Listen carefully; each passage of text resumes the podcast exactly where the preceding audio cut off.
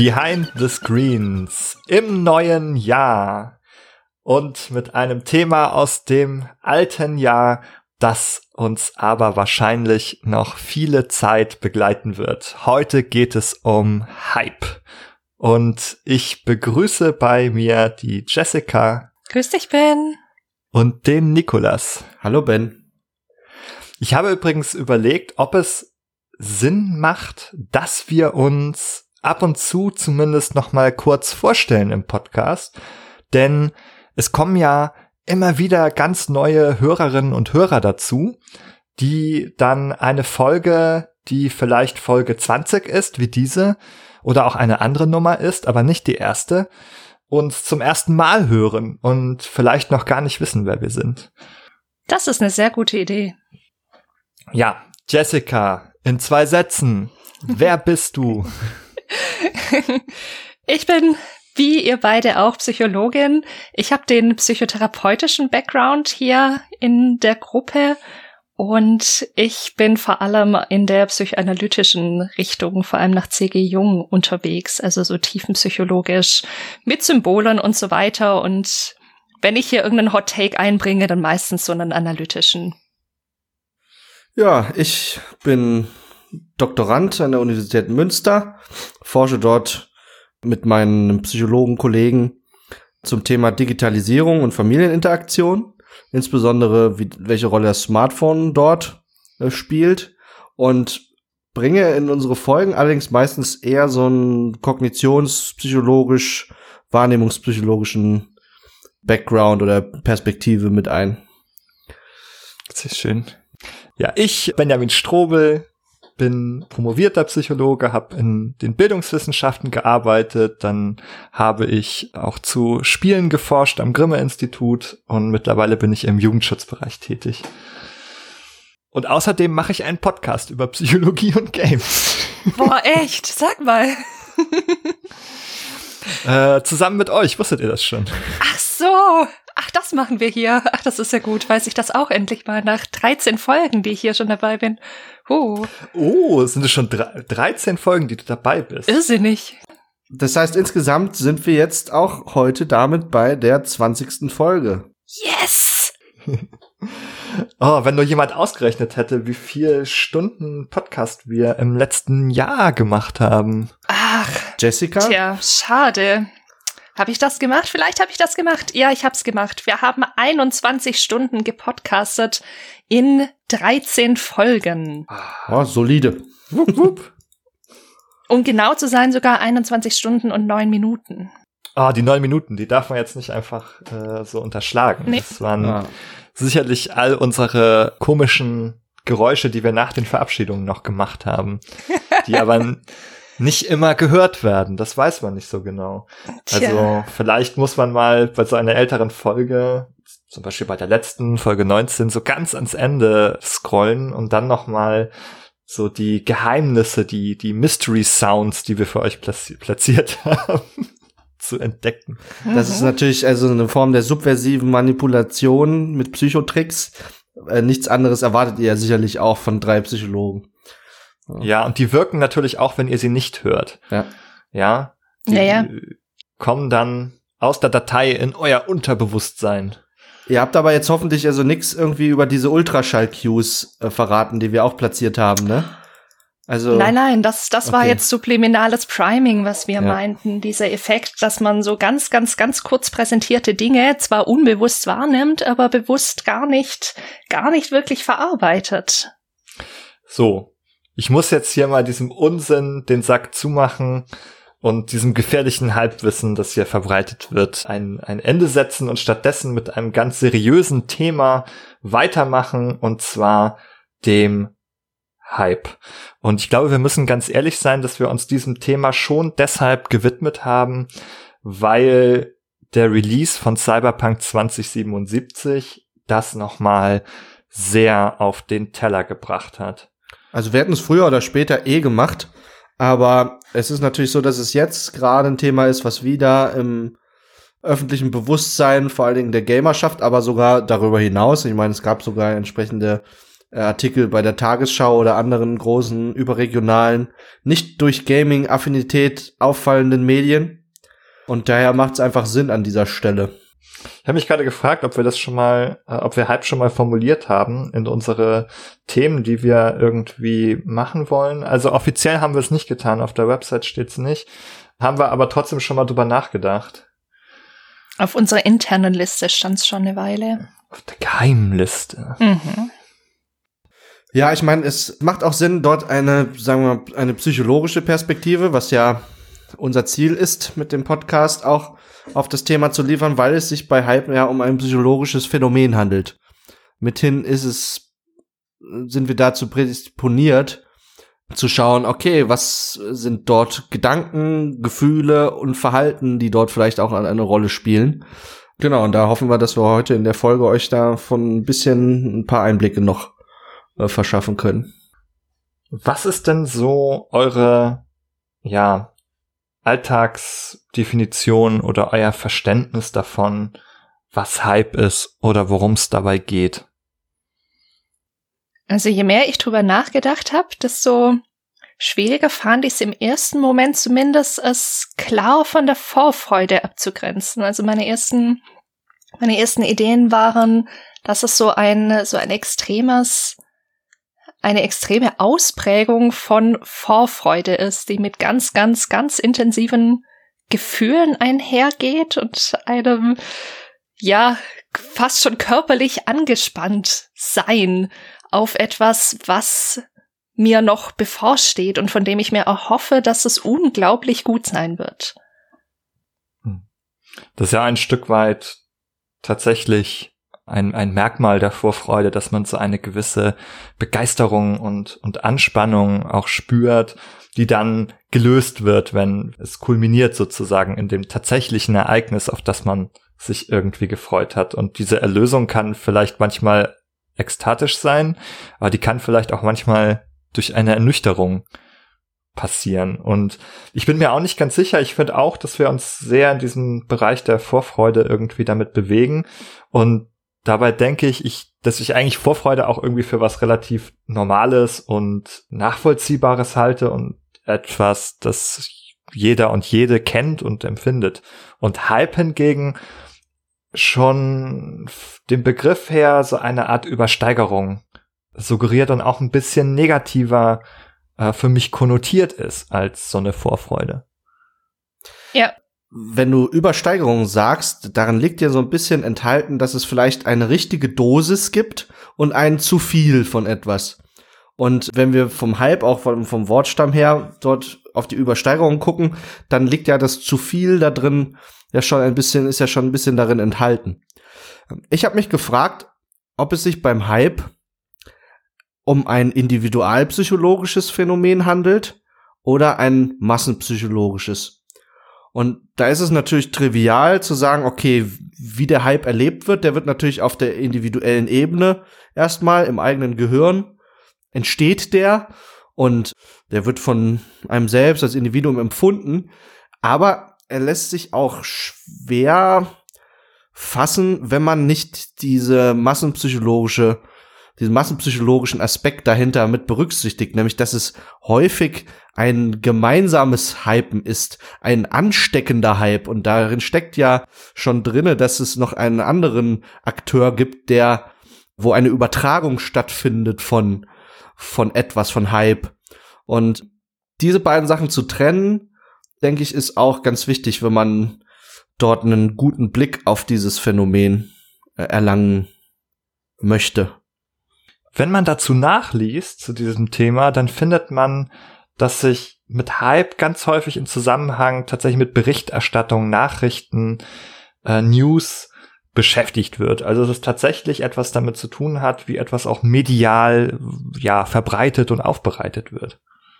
Ich habe noch ein kleines, was ist denn der Singular Trivium gefunden zu Hype, nämlich dass der Ursprung vielleicht darin liegt, aus dem altgriechischen Wort Hyperbole, das quasi heißt etwas über was drüber werfen. Und dass das quasi so interpretiert werden könnte, dass man zu viel Energie in dieses, in diese Vorbereitung wirft und dann quasi automatisch daneben trifft. Und das fand ich ganz spannend, weil es ja wie du auch schon gesagt hast, Ben, es ja oft bei Hype dann auch zu so einer Ernüchterung kommt. Also man steckt ganz, ganz, ganz viel vorneweg rein und das führt dann aber dazu, dass das Ganze so aufgeladen ist, dass es an der Realität, also an dem, was schlussendlich bei rauskommen kann, eigentlich automatisch vorbeigehen muss, weil diese Erwartung zum Beispiel, die man hat, überhaupt nicht erfüllt sein kann. Dass man quasi auch da drüber wegwirft. Da habe ich gerade eine spontane Eingebung. Und zwar denke ich dabei an das Prinzip der Reziprozität, das bei uns Menschen sehr stark verankert ist und kurz gesagt bedeutet das, wenn ich etwas tue, etwas jemandem etwas gebe, dass ich dann auch gewissermaßen etwas zurück erwarte, etwas als Reaktion. Und gleichzeitig bedeutet es auch, dass wenn man etwas bekommt, man selber auch einen gewissen Hang dazu hat, etwas zurückgeben zu wollen. Also dieses Prinzip von einer Leistung und einer Gegenleistung quasi ist sozusagen in beide Richtungen in uns verankert auch mit einer gewissen Erwartung. Und das habe ich das Gefühl, könnte hier auch eine Rolle spielen. Das hat zwar eigentlich mit einem Sozialsystem zu tun, wo es um zwischenmenschliche Reziprozität geht, aber vielleicht überträgt sich das auch auf so etwas, wenn ich sehr viel Energie in eine Sache investiere, dass ich von dieser Sache auch etwas Gleichwertiges zurückerwarte. Also wenn ich große Freude habe und viel Energie investiere, dann will ich auch, dass das Spiel, worauf ich mich gefreut habe, mir das zurückgibt, was ich investiert habe. Oder mehr. Da eröffnet sich ja die Frage, was gibt, was gibt mir auch der Hype? Und äh, möglicherweise ist es ja so, dass man den Hype teilt mit anderen Menschen. Man äh, sucht sich dann ein entsprechendes im sozialen Medium eine Gruppe, mit anderen Mitgliedern, mit denen man gemeinsam dann auf ein Ereignis, zum Beispiel den Release eines Videospiels, hinfiebert. Und dieses eingebettet sein in eine Gruppe, was also auch Überschneidung zu diesem größeren Begriff Fandom hat, ein Fan zu sein von etwas, das ist ja schon ein sozialer Wert an sich, sich mit anderen Spielern austauschen zu können, gemeinsam die Aufmerksamkeit zu synchronisieren auf bestimmte Aspekte äh, eines Produktes, auf das man sich besonders, auf die man sich besonders freut, die Gefühle zu synchronisieren. Das heißt, dass man sich austauscht, äh, welche, wie fühlt sich das denn an? Oh, ich habe ja dieses Kribbeln im Bauch, wenn ich daran denke. Und zeitgleich ist es auch noch eine identitätsschaffende Maßnahme, sich in solchen Gruppen zu organisieren, weil man dann empfindet man sich als Teil der Cyberpunk-Jünger zum Beispiel die also auf dieses Spiel gewartet haben, die einen gemeinsamen, identitätsstiftenden, acht Jahre lang dauernden Leidensweg hinter sich haben, des Wartens auf dieses Produkt. Das schweißt zusammen, vermeintlich, auch über die Grenzen der Anonymität des Internets hinweg. Und das alles hat ja, sagen wir mal, einen gewissen Wert, weswegen, ich denke, weswegen das auch immer wieder passiert, dass Leute sich hypen lassen und auch sich diesem Hype hingeben. Wäre da bloß nicht die Ernüchterung, von der du sprachst, wenn der Ball über das Ziel hinweg geht. Mm, mir ist gerade noch etwas wieder eingefallen, an das ich tatsächlich gerne denke, und das ist das Bild, die Erwartung von Richard Oelze, 1935, 36 entstanden. Und da sieht man auf diesem Bild so eine Gruppe von Menschen, die äh, so in den Himmel oder ans Ende des Horizonts irgendwie schaut und man sieht da tatsächlich nichts auf dem Bild, da ist nur so ein Himmel und, und vielleicht so ein Tal oder so, aber nichts Bestimmtes.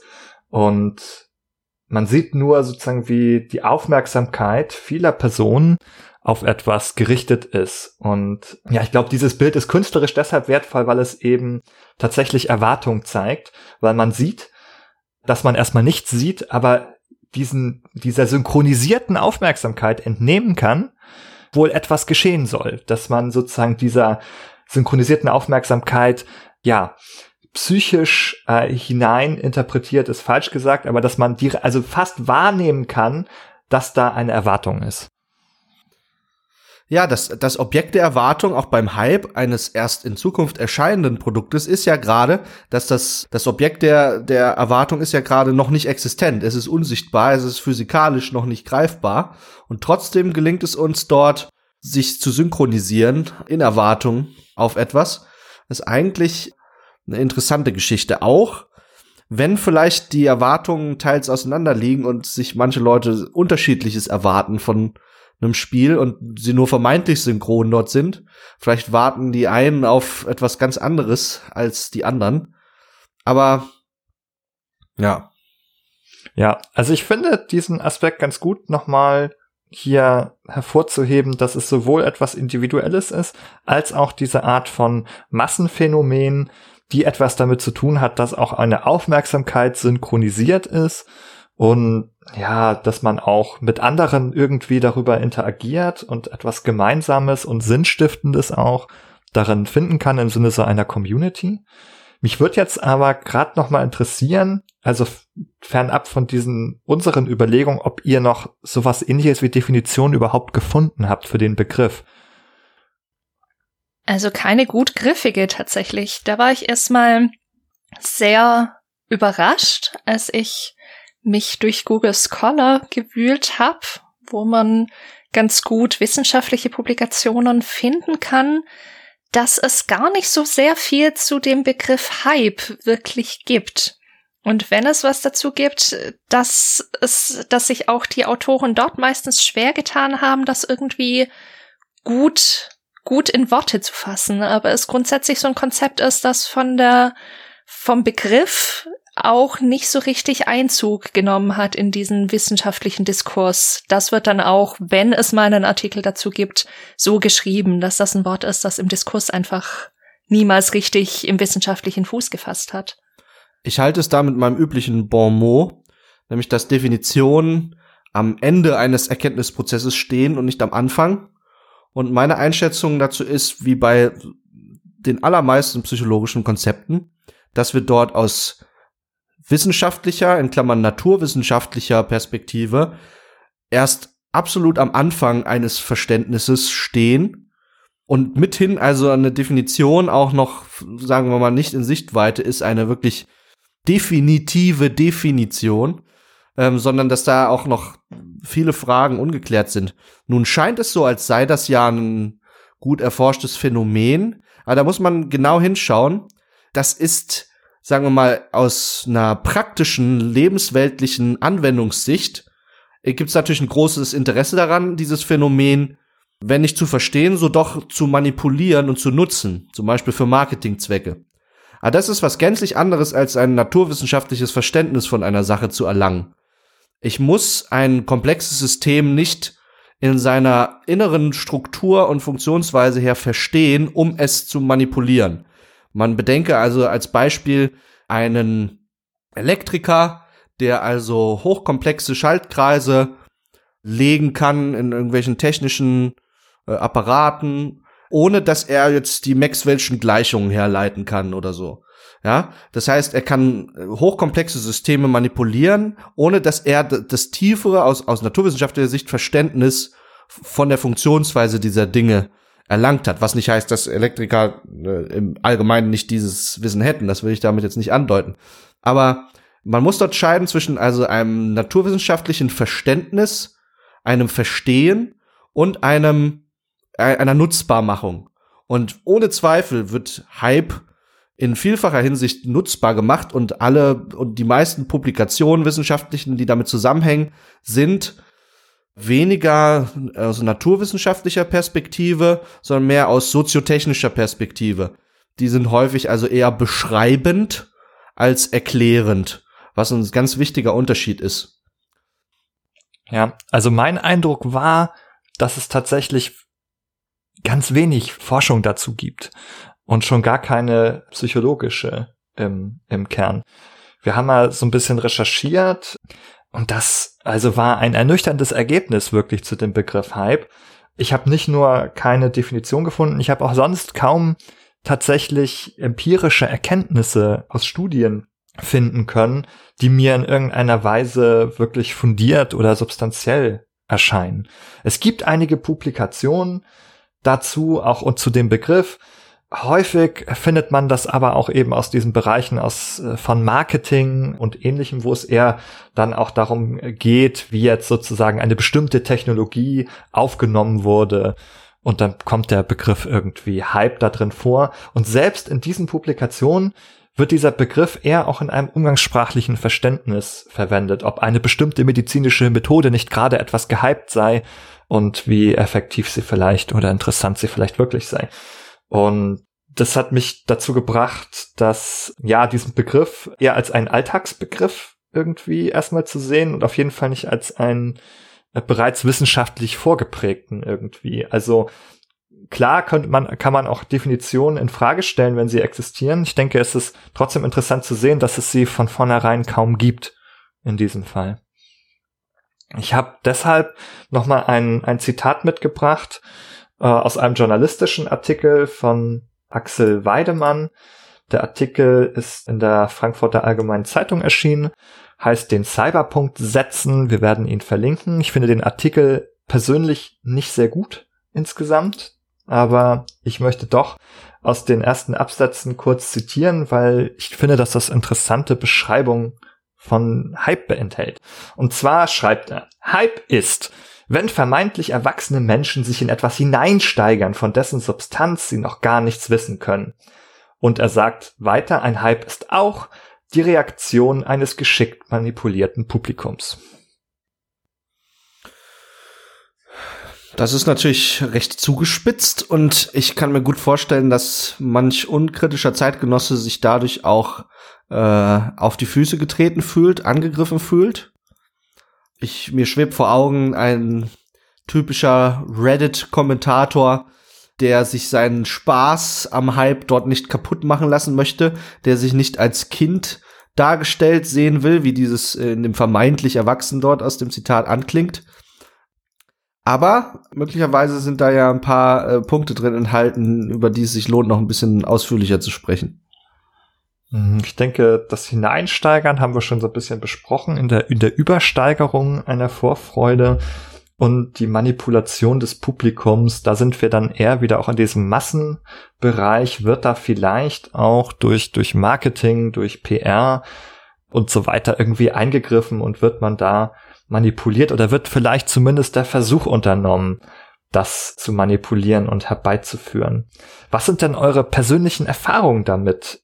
Wo ist es euch denn schon begegnet? Ich glaube, Cyberpunk ist etwas, das wir alle verfolgt haben. Damit bin ich auch eingestiegen, ganz ehrlich. Aber fällt euch noch mehr ein in dem Zusammenhang mit Hype?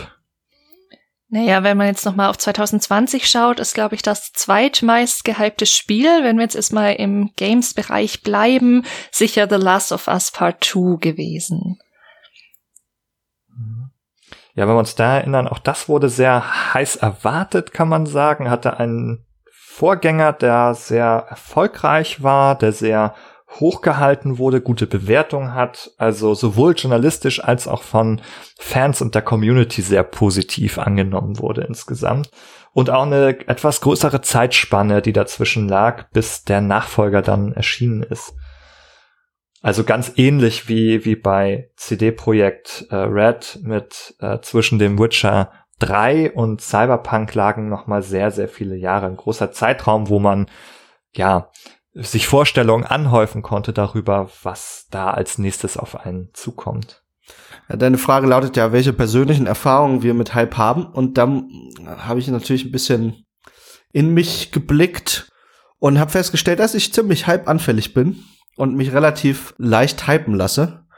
Das ist mir zuletzt bei Cyberpunk passiert, auf das ich wirklich acht Jahre lang hingeschaut habe, darauf darauf hingefiebert habe, mal mehr und mal weniger. Es gab sicherlich auch Phasen, wo ich das ein bisschen vergessen hatte. Aber so spätestens jetzt die letzten Monate vor Release hat's mich da schon ziemlich erwischt. Und direkt zuvor, auch nicht lange davor, die neuen Nvidia-Grafikkarten. Das Objekt der Begierde, die RTX 3080, habe ich mich auch von der Nvidia-Pressekonferenz ein bisschen einlullen lassen. Und ja, das äh, gefällt mir gar nicht so leicht, das mir so einzugestehen, weil man möchte natürlich immer irgendwie der reflektierte. Äh, ich habe natürlich das Bedürfnis, irgendwie besser zu sein als das und diese äh, teilweise recht durchschaubaren äh, Prozesse, die da stattfinden, wenn so ein Hype entsteht, dass man den gewappnet ist, aber also es ist eins, das irgendwie auf einer kognitiven Ebene zu wissen und zu sehen, auch kritisch zu sehen und andererseits dann die eigenen Gefühle dementsprechend auch auszurichten. Das ist dann sehr viel schwieriger. Und also da bin ich jetzt schon so manches Mal auch ein bisschen drauf reingefallen und mit meinen Gefühlen über den Zielpunkt geworfen, um die Hyperbel nochmal zu bemühen. Ach, ich bin da so hin und her gerissen, jetzt wo du das gerade so sagst. Also tatsächlich bin ich so eher der Mensch, der nicht auf so einen Hype-Train springt. Aber ich finde, du hast das gerade auch sehr negativ dargestellt und ich bin so ein bisschen hin und her gerissen tatsächlich, weil ich glaube, Hype hat schon auch was, was Positives und manchmal, manchmal geht's mir sogar so, dass ich, dass ich mir fast wünschen würde, bei manchen Dingen irgendwie ein bisschen mehr gehypt zu sein, weil ich glaube, da kommen wir nachher auch noch mal so ein bisschen drauf zu sprechen. Warum, warum machen wir das denn, wenn, wenn es, wie du sagst, ja irgendwie auch äh, so negativ konnotiert an vielen Stellen ist, aber irgendwas, irgendwas führt ja dazu, dass wir es trotzdem immer wieder machen. Und jetzt kommt ein kleiner tiefenpsychologischer Take. Ich bin mir sicher, dass es, dass es ganz viele Strukturen in uns gibt, die darauf anspringen, und zwar nicht nur als was von außen irgendwie manipuliertes, sondern auch, weil wir das wollen. Und das ist ja irgendwie auch schön, das zu wollen. Also ist das nicht geil, wenn man wirklich zu was gehypt ist und sich Wochen und Monate und vielleicht Jahre drauf freut? Das ist doch auch fantastisch. Also da, da ärgere ich mich manchmal sogar fast ein bisschen über mich selber, dass, dass ich, also gerade, gerade jetzt auch bei Cyberpunk war ich überhaupt gar nicht gehypt, weil mich das, das irgendwie eher abgeschreckt hat, diese ganze Geschichte und mir dachte, es wird schon, es wird garantiert schief gehen und es mich irgendwie so gar nicht interessiert hat, aber gleichzeitig habe ich die Menschen, die sich da extrem drauf gefreut haben und jede Information aufgesaugt haben und gehypt waren, auf einer Ebene zumindest auch so ein bisschen beneidet, weil ich mir dachte, wow, ihr habt da was, auf das ihr euch richtig freut. Und ich denke mir nur, meh. Also, ich finde, es ist wirklich beides. Jetzt, du das so nochmal gesagt hast, auch mit dem jahrelangen Warten, da ist mir zum, da ist mir jetzt gerade im Moment klar geworden, ob es nicht vielleicht auch ähnliche Mechanismen gibt in der Religiosität. Also das Warten auf, was weiß ich, die Niederkunft Jesu Christi, auf die zweite, auf die Rückkehr des Heilands oder so. Da, da ziehen ja viele Leute, Menschen auch einen, einen Nutz, einen, einen Wert draus, gemeinsam auf etwas zu warten, was irgendwie zumindest gerade noch nicht da ist. Und das scheint also auch so rein Kultur, kulturgeschichtlich eine ziemlich alte Sache zu sein eigentlich. Die vielleicht also in unserem Kulturraum auf jeden Fall irgendwie relativ tief verankert ist vielleicht auch. Ja, das ist ein ganz guter Punkt. Wir haben ja gerade alle gemeinsam, zumindest in unserem Kulturkreis hier, die Adventszeit durchgemacht, wo man eigentlich vier Wochen lang auf Weihnachten hin wartet oder sich freut. Und das ist vielleicht also würden wir eher jetzt als Vorfreude bezeichnen vielleicht und nicht als Hype. Und ich glaube, das zeigt nochmal, dass man mit diesem Begriff schon sehr so ein bisschen die Weichen stellt, ob man es jetzt positiv oder negativ framed. Ich glaube auch mit bei vielen Dingen, wo wir Hype sagen, ist vielleicht nur ein kleinerer Teil dieser, der wirklich so weit hinausschießt über das Ziel und ein größerer Teil vielleicht trotzdem auch einfach eine Vorfreude die gar nicht zwingendermaßen enttäuscht wird oder die zwingendermaßen irgendwie schlecht ist. Und ich finde halt auch, also wie du gesagt hast, Jessica, ich, ich weiß nicht, Vorfreude ist was Schönes. Man, es gibt ja diese geflügelten Worte, dass die schönste Freude sei, also die Vorfreude.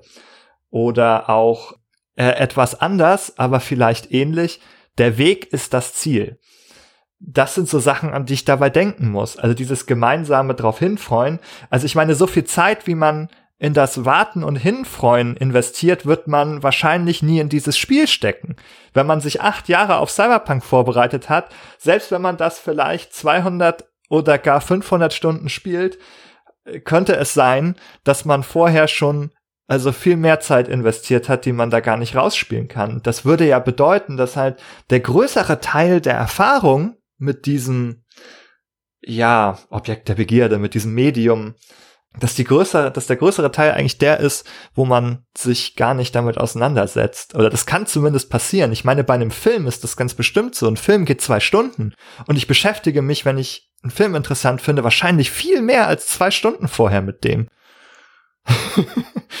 Bei Spielen relativiert sich das ein bisschen mehr, ne, weil die lang sein können, aber trotzdem, also es ist ja, also man könnte vielleicht sagen, vielleicht hat es einen Wert in sich, in sich selbst, sich auf etwas vorzufreuen, also die Beschäftigung mit dem Gegenstand, die schon belohnt sein kann.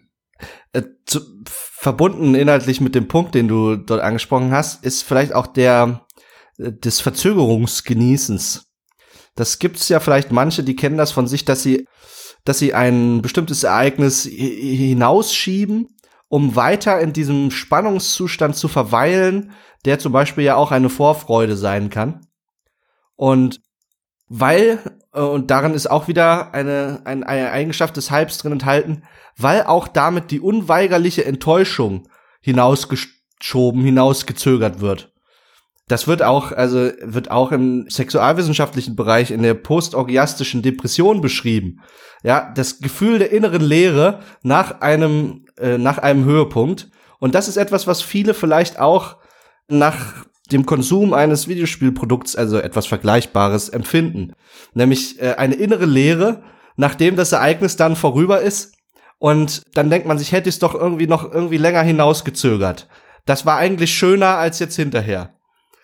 Also ich weiß gar nicht, ob das immer eine Depression ist oder ob das immer eine negativ konnotierte Lehre sein muss. Ich glaube, ich würde es etwas neutraler formulieren, so wie man ja auch vielleicht im Bereich der Sexualität so ein wohliges Oxytocin-Chill erreichen kann, das vielleicht auch hier erstmal als diesen Spannungsabfall zu sehen. Der Spannungsabfall bedeutet, dass sozusagen diese ganz großen aufgebauten Spannungen und Freuden, die lassen nach sozusagen, die lösen sich auf. Es setzt eine Entspannung ein. Und das kann vielleicht im negativen Sinne eine Lehre sein, die einen depressiv machen kann oder eher traurig zurücklässt. Es kann aber vielleicht auch trotzdem eine angenehme Entspannung sein, aber in jedem Fall bedeutet es, das Eintreten des Ereignisses bedeutet, dass dieser Spannungsabfall eintritt. Ich denke, für dieses Entspannungschill, was du dort erwähnst, ist es wichtig, dass man dann irgendwie einen Partner neben sich liegen hat, an dem man gebunden ist vielleicht. Aber jetzt auf dem Videospielbereich bezogen, nachdem man so ein Spiel durchgespielt hat, liegt, liegt neben einem im Bett quasi eine Multi, Multimillion oder Milliarden Dollar Aktienunternehmen die können einem dann vielleicht nicht das wohlige Chill bereiten, sondern dann kommt eine relativ kalte Ernüchterung. Naja, da kommt es ja jetzt auch drauf an, worauf du dann deinen Fokus richtest. Also ob du, ob du dann noch quasi mit deinen wohligen Gedanken an dieses Spiel und an die Erfahrung, die du damit gemacht hast, im Bett liegst, oder ob du, also um in diesem Bild zu bleiben, oder ob du mit der Multimillionen-Dollar-Company im Bett liegst. Also das, das hat viel damit zu tun, worauf du dich konzentrierst. Aber ich will jetzt doch noch mal eine Lanze dafür brechen, dass ich wirklich finde, dass, dass dieses, dass auch dieses over the top, also dieses wirklich völlige Überladen und too much, was ist, was uns reizt, bewusst oder unbewusst, was, was uns einen unglaublichen Kick gibt. Und ich glaube, dass es gut ist, den manchmal zu erleben. Auch wenn wir rein rational vielleicht wissen, dass dann eine Ernüchterung folgen muss, weil da dieses Ziel niemals erreicht sein kann. Aber dieses, dieses over the top extrem gehypt sein und nicht nur Vorfreude. Ich meine wirklich jetzt dieses Hype-Ding, diesen Massenrausch und was es mit sich bringt. Das ist was, was wir ab und an, glaube ich, einfach brauchen. Da würde ich vielleicht auch noch mal den Begriff des Exzesses hinzufügen, an den ich jetzt noch mal denken musste. Auch ein Exzess ist etwas, was häufig negativ konnotiert ist hm, wo man aber trotzdem auf die Idee kommen kann, dass das vielleicht auch manchmal psychisch gut ist.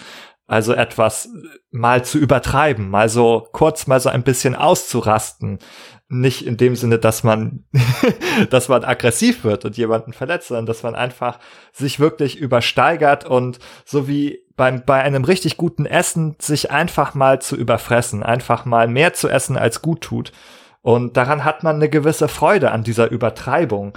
Und es kann durchaus sein, dass man sich hinterher schlecht fühlt. Also, dass man hinterher Bauchweh hat vom vielen Essen, aber auch, dass man sich von der Übertreibung schlecht fühlt oder erschöpft ist davon. Und ich kann mir vorstellen, dass es auch, wenn, also wenn das ja ein wiederkehrendes äh, Muster ist, dass es auch problematisch sein kann. Andererseits, dazu kann Jessica vielleicht was sagen. Andererseits kann ich mir vorstellen, dass es eben auch, ja, eine psychische Funktion erfüllt. Ich glaube, dass der, der Sehnsucht zum Exzess, wie sie sich im Hype ausdrückt, auf der anderen Seite eine Ennui gegenübersteht des gleichförmigen Alltags. Also zumindest in unserem Kulturkreis ist der Alltag häufig von einer sehr großen Gleichförmigkeit geprägt, so wenn man jetzt im, im, im Großen und Ganzen drauf schaut. Also es gibt relativ, es sei denn, also es gibt Leute, die schaffen es, sich auch im Alltag jeden Tag besondere Erfahrungen zu schaffen. Und solche Leute bewundere und beneide ich ein bisschen. Aber es gibt dann doch immer wieder Phasen, in denen viele Leute, um es immer ein bisschen abzuschwächen, sich einen, einer Gleichförmigkeit im Erleben gegenüber sehen. Einer, einer Wiederholung von immer gleichen Ereignissen, damit einhergehenden Gefühlen und so weiter. Und der Exzess, der ist ein, eben ein Ausbrechen aus dieser Gleichförmigkeit. Und, und damit auch ein Bekämpfen dieser existenziellen Langeweile letztendlich auch. Und ja, ich glaube, dass das hier eine wichtige Rolle spielt, wenn man sich den Hype auch anschaut und die Frage, warum Leute sich auch gerne hypen lassen. Ja, also ich glaube, da hast du, hast du gerade was ganz Wichtiges gesagt. Ich würde es vielleicht sogar noch ein bisschen weiter auf die Spitze treiben an manchen Stellen. Ich kann mir auch vorstellen, dass zu diesem aus dem Alltag ausbrechen und was Neues suchen, auch vielleicht noch die Reaktanz so ein bisschen dazukommt. Vielleicht auch im Zusammenhang mit Hype. Also wir haben jetzt gerade schon rausgearbeitet, dass Hype meistens sowas ist, was so ein bisschen negativ konnotiert ist, was, was vielleicht nicht so erwünscht auch ist, in, zumindest in bestimmten Gesellschaftsschichten oder, oder Kontexten. Und dass es da gerade gut tut, genau das zu machen. Also Reaktanz bedeutet quasi, ich fühle mich irgendwo beschränkt und ich äh, mache dann genau das Gegenteil von dem, was, äh, um mir das quasi wieder zurückzuholen. Und das gerade in so einer Gesellschaft, die doch immer so ein bisschen drauf aus ist, das Mittelmaß zu finden und es nur nicht übertreiben, dass es da gerade auch aus so einer Reaktanz heraus dieses und jetzt gerade over the top und jetzt gerade irgendwie noch mehr davon, dass das da noch ein bisschen mit eine Rolle spielt. Und Ben, um, um noch auf dich nochmal zurückzukommen, das ist natürlich ganz richtig, dass du sagst, dass wenn es wirklich ein Muster wird aus Exzessen oder was auch immer, dann ist es natürlich problematisch. Aber wenn das ab und an mal geschieht und in einem rechtlich konformen Rahmen passiert, ist das, finde ich, nichts, worüber man sich jetzt kritisch Gedanken machen muss. Wäre es nicht schön, wenn das Objekt dieser Sehnsucht auch nach Exzess kein kapitalistisch erzeugtes Konsumprodukt wäre, sondern etwas Nützliches, sowas wie ein Hype der Nächstenliebe oder der Solidarität. Oh. Das, das wäre doch, das wäre doch, also das, der, der gesellschaftliche Fußabdruck sähe wesentlich besser aus, glaube ich, als wenn wir uns von diesen von in der Regel Multimillionen Dollar Unternehmen hergestellten Produkten halt hypen lassen würden. Das Problem ist vermutlich, dass ausgerechnet diese aber diejenigen sind, die bezahlen können, diese Erwartungen in dir zu schüren, die sich leisten können, all die Aufmerksamkeit auf sich zu ziehen, weil das ja auch, darüber werden wir sicherlich noch mehr zu sprechen kommen, große Marketingmaschinen sind, die dich natürlich auch immer wieder an diese Produkte erinnern auf positive Weise. Nun ist der Staat ja ein sehr großes Unternehmen in den Augen vieler. Und dann könnte man ja auch sagen, wenn die Politik an ihr Marketingbudget erhöht für solche Sachen wie Solidarität und Nächstenliebe und vielleicht einen Hype schürt. Gut, das ist jetzt natürlich alles sehr hypothetisch und ein bisschen zugespitzt, aber ich denke, der Punkt, den ich machen wollte, ist verständlich. Es hat aus meiner Sicht immer einen problematischen Charakter, der Hype, wenn es sich dabei um unter prekären Verhältnissen hergestellte Konsumprodukte handelt, die, die niemand braucht fürs, fürs Leben, aber die im Hype jeder das Gefühl hat, ohne die kann er nicht leben. Ne? Ja, ich glaube, wir werden da noch später ein bisschen mehr drauf zu sprechen kommen. Ich würde dieser Reise hier gerade nur noch eine Sache noch mal hinzufügen, dem Hype, nämlich, dass es auch dieses, wir haben es schon umrissen, dieses Element des Sinnstiften, also es ein sinnstiftendes Element hat. Das zeigt sich darin, dass man sozusagen, also ein, hat ein Ereignis, zum Beispiel der Release eines Spiels, auf das man hinwarten kann, ne? wie bei der Adventszeit, man wartet auf das Weihnachtsfest. Und das stiftet natürlich für diese Zeit bis zum Ereignis auch einfach einen Sinn, warum ich hier Dinge tue, warum ich morgens aufstehe, meinetwegen. Jetzt kann man vielleicht sagen, vielleicht ist das traurig, wenn ich morgens nur aufstehe, weil ich weiß, dass irgendwann Cyberpunk rauskommt. So ist es ja auch nicht. Aber trotzdem kann es ja auch etwas sein, was einen manchmal dann vielleicht durch einen schlechten Tag auch bringt oder allgemein, wo man sagt, ach ja, und dann gibt es ja noch das, da bin ich schon sehr gespannt drauf, da freue ich mich aber. Und so, also ihr kennt, ihr kennt das, oder? Von, von alten Menschen, die sich nach dem Mittagessen auf das Kaffeekränzchen freuen. Die dann also quasi sich vom Mittag ins Kaffeetrinken hypen, die, die von Event zu Event sozusagen denken. Also es ist, vielleicht ist es für manche Menschen ein Klischee, aber man kennt das irgendwie, dass dann einige da gleich vom nächsten Essen sprechen, weil das für sie sozusagen das nächste Event ist, auf das sie vielleicht hinarbeiten. Und jetzt hat man das bei Videospiel-Releases vielleicht in größeren Abständen. Die erscheinen nicht zwischen Mittag und Kaffeekränzchen in dieser Frequenz. Aber so hat man doch immer einen, einen Punkt, auf den man seine Aufmerksamkeit richten kann. Ich freue mich auch immer aufs nächste Essen. ja, ich sehe, das ist vielleicht ein Klischee, dass man das von alten Menschen behauptet. weil die angeblich sonst nichts vorhätten. Da hast du einen interessanten Punkt auch nochmal angesprochen. Dabei ist mir bewusst geworden, dass das ja auch einiges von uns abverlangt, der Hype, denn wir müssen dafür unser System der aufgeschobenen Belohnung ja irgendwie bemühen. Wir investieren zunächst in der Erwartung, dass irgendwann zu einem teilweise unbestimmten Zeitpunkt in der Zukunft diese Investition sich auszahlt in einer Belohnung. Und das über einen so großen Zeitraum wie zum Beispiel bei Cyberpunk aufrechtzuerhalten, wo es manche Leute gab, ich weiß nicht genau, wann die Pre-Order die Pre-Order dazu quasi äh, rausging, aber das ist bei vielen Spielen ist es teilweise jahrelang vor Release, sammeln da die Entwickler schon Geld ein, nur auf Basis eines Versprechens und unter unter Ausnutzung einfach dieser Fähigkeit des Menschen, dass wir eben zu aufgeschobener Belohnung fähig sind. Dass wir das entkoppeln können, diese, den Zeitpunkt der, der Investition und dann der Auszahlung, der Rück, der Belohnung dafür. Ja? Mhm. Ja, jetzt haben wir uns schon ein bisschen über unsere eigenen Perspektiven und Erfahrungen auf das Thema ausgetauscht und sind auch schon ein bisschen in die Bereiche der Psychologie abgebogen. Und bevor wir diese Pfade jetzt weiter verfolgen, würde ich ganz gerne noch mal eine andere Meinung, eine weitere Perspektive mit in unser Boot holen und da spielt uns ein bisschen der Zufall mit herein, dass auch der Games Insider Podcast eine Folge zum Thema Hype produziert. Und da war der Andy so freundlich, uns einen kleinen Einspieler vorzubereiten. Und noch ein kleiner Hinweis vorweg, wenn ihr euch weiter mit dem Thema beschäftigen wollt, dann sollte zum Zeitpunkt dieser Folge, wenn ihr unsere Worte gerade im Ohr habt, auch schon die Folge vom Games Insider Podcast zum gleichen Thema erschienen sein. Nun übergebe ich das Wort an den lieben Andy.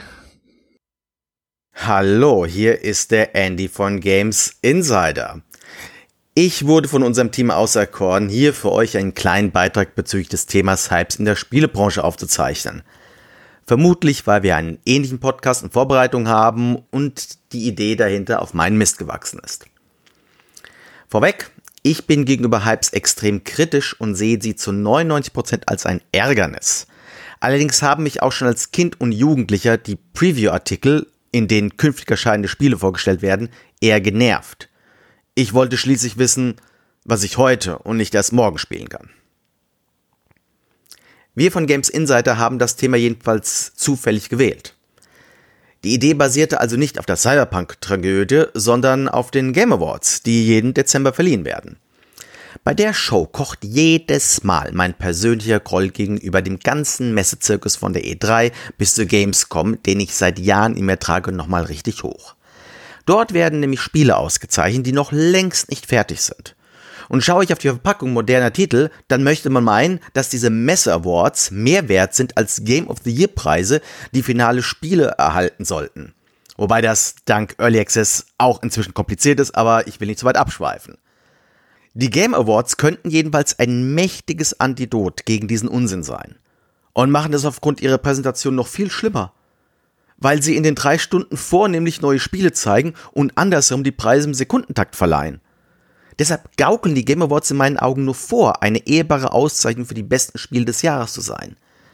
In Wahrheit geht es um möglichst viele World Premiere Trailer und das Anstoßen der nächsten Hypewelle. Kurz gesagt sind die Game Awards für mich das beste Sinnbild für eines der meiner Meinung nach größten Probleme der Spielebranche. Sie möchte lieber das Morgen anstatt das Heute feiern. Wenn wir in die Vergangenheit schauen, dann aus falschen Gründen nämlich um eine vermeintlich grandiose Fortsetzung herbeizusehen, für die wir so sehr gehypt wurden, dass eine Enttäuschung vorprogrammiert ist. Schaut euch einfach mal die User Metacritic Wertung von The Last of Us Part 2 an. Besonders bei Fortsetzung lassen wir uns viel zu sehr hinreißen, im Vorfeld von einem Game of the Year zu reden. Hier steigern sich dann auch die Spieler und die Fans in eine Traumblase, die in blinden Vorbestellungen resultiert und woraufhin selbst große Probleme wie die Selbstverständlichkeit von Day One Patches achselzuckend toleriert werden. Wenn dann das Spiel doch nicht so toll ist, wie man es aufgrund des unermesslichen Hypes erwartet hatte, dann steigt der Frust und die Wut. Zuerst von Spielern, die das Finalwerk noch nicht gespielt haben und gegen Journalisten hetzen, die keine absolute Höchstwertung zücken und später gegen die Entwickler selbst, weil sie irgendetwas falsch gemacht haben, was im schlimmsten Fall in Morddrohungen resultiert. Deshalb, Vorfreude ist ja schön und gut, aber ein Hype ist meines Erachtens immer schädlich, zumindest für den Spieler. Als Beispiel für meine These möchte ich mich selbst nennen, denn ich hatte 2020 gleich zwei Erfolgserlebnisse, weil ich mich eben nicht vom Hype mitreißen lassen habe. Das eine ist sehr persönlich und betrifft die Fortsetzung zu meinem Lieblingsspiel des letzten Jahrzehnts, Orient the Blind Forest. Der erste Teil ist für mich ein perfektes Spiel. Die Ankündigung einer Fortsetzung hat mich natürlich gefreut, aber ich habe bewusst meine eigene Erwartungshaltung gedämpft, weil ich einfach wusste, das kann nicht für mich so gut sein wie der Vorgänger, denn der war ja für mich perfekt. In der Tat gab es dann bei Will of the Wisp ein, zwei Kleinigkeiten, die mich störten. Aber weil ich mich selbst vorgewarnt hatte, hat mir das in keiner Weise den Spaß verwässert. Stattdessen konnte ich einen der besten Soundtracks diesseits der Milchstraße genießen. Das zweite Beispiel ist das aktuell ledierte Cyberpunk. Auch hier hielt ich den Ball für mich flach und rechnete insgesamt sogar mit einer Enttäuschung, weil CD Projekt Red bislang ja noch gar nicht so oft bewiesen hat, wie gut sie sein könnten. Und das Resultat? Mir macht das Spiel einen Heiden Spaß. Trotz der Bugs. Und natürlich am PC. Vielen Dank an den lieben Andy von den Games Insidern. Hm, da waren jetzt noch mal ein paar weitere Punkte drin, über die wir hier noch gar nicht so gesprochen haben. Zum Beispiel die Game Awards. Ja, also das ist ein Ereignis, was ich natürlich auch gerne schaue. Das ist so eine Mischung aus, man möchte sich, oder sagen wir mal, ich gehe mit der Erwartung rein, mich zu informieren auch über anstehende Releases, in dem Sinne, dass ich live dabei bin, wenn die angekündigt werden. Das heißt, man kann dann vielleicht besser nachvollziehen, auch die Medienreaktion auf bestimmte Ankündigungen, wenn man also quasi live bei diesem Ereignis dabei war. Aber ich teile natürlich auch die Kritik vom Andy hier an dieser Stelle. Das sind natürlich irgendwie super hart durchchoreografierte Veranstaltungen.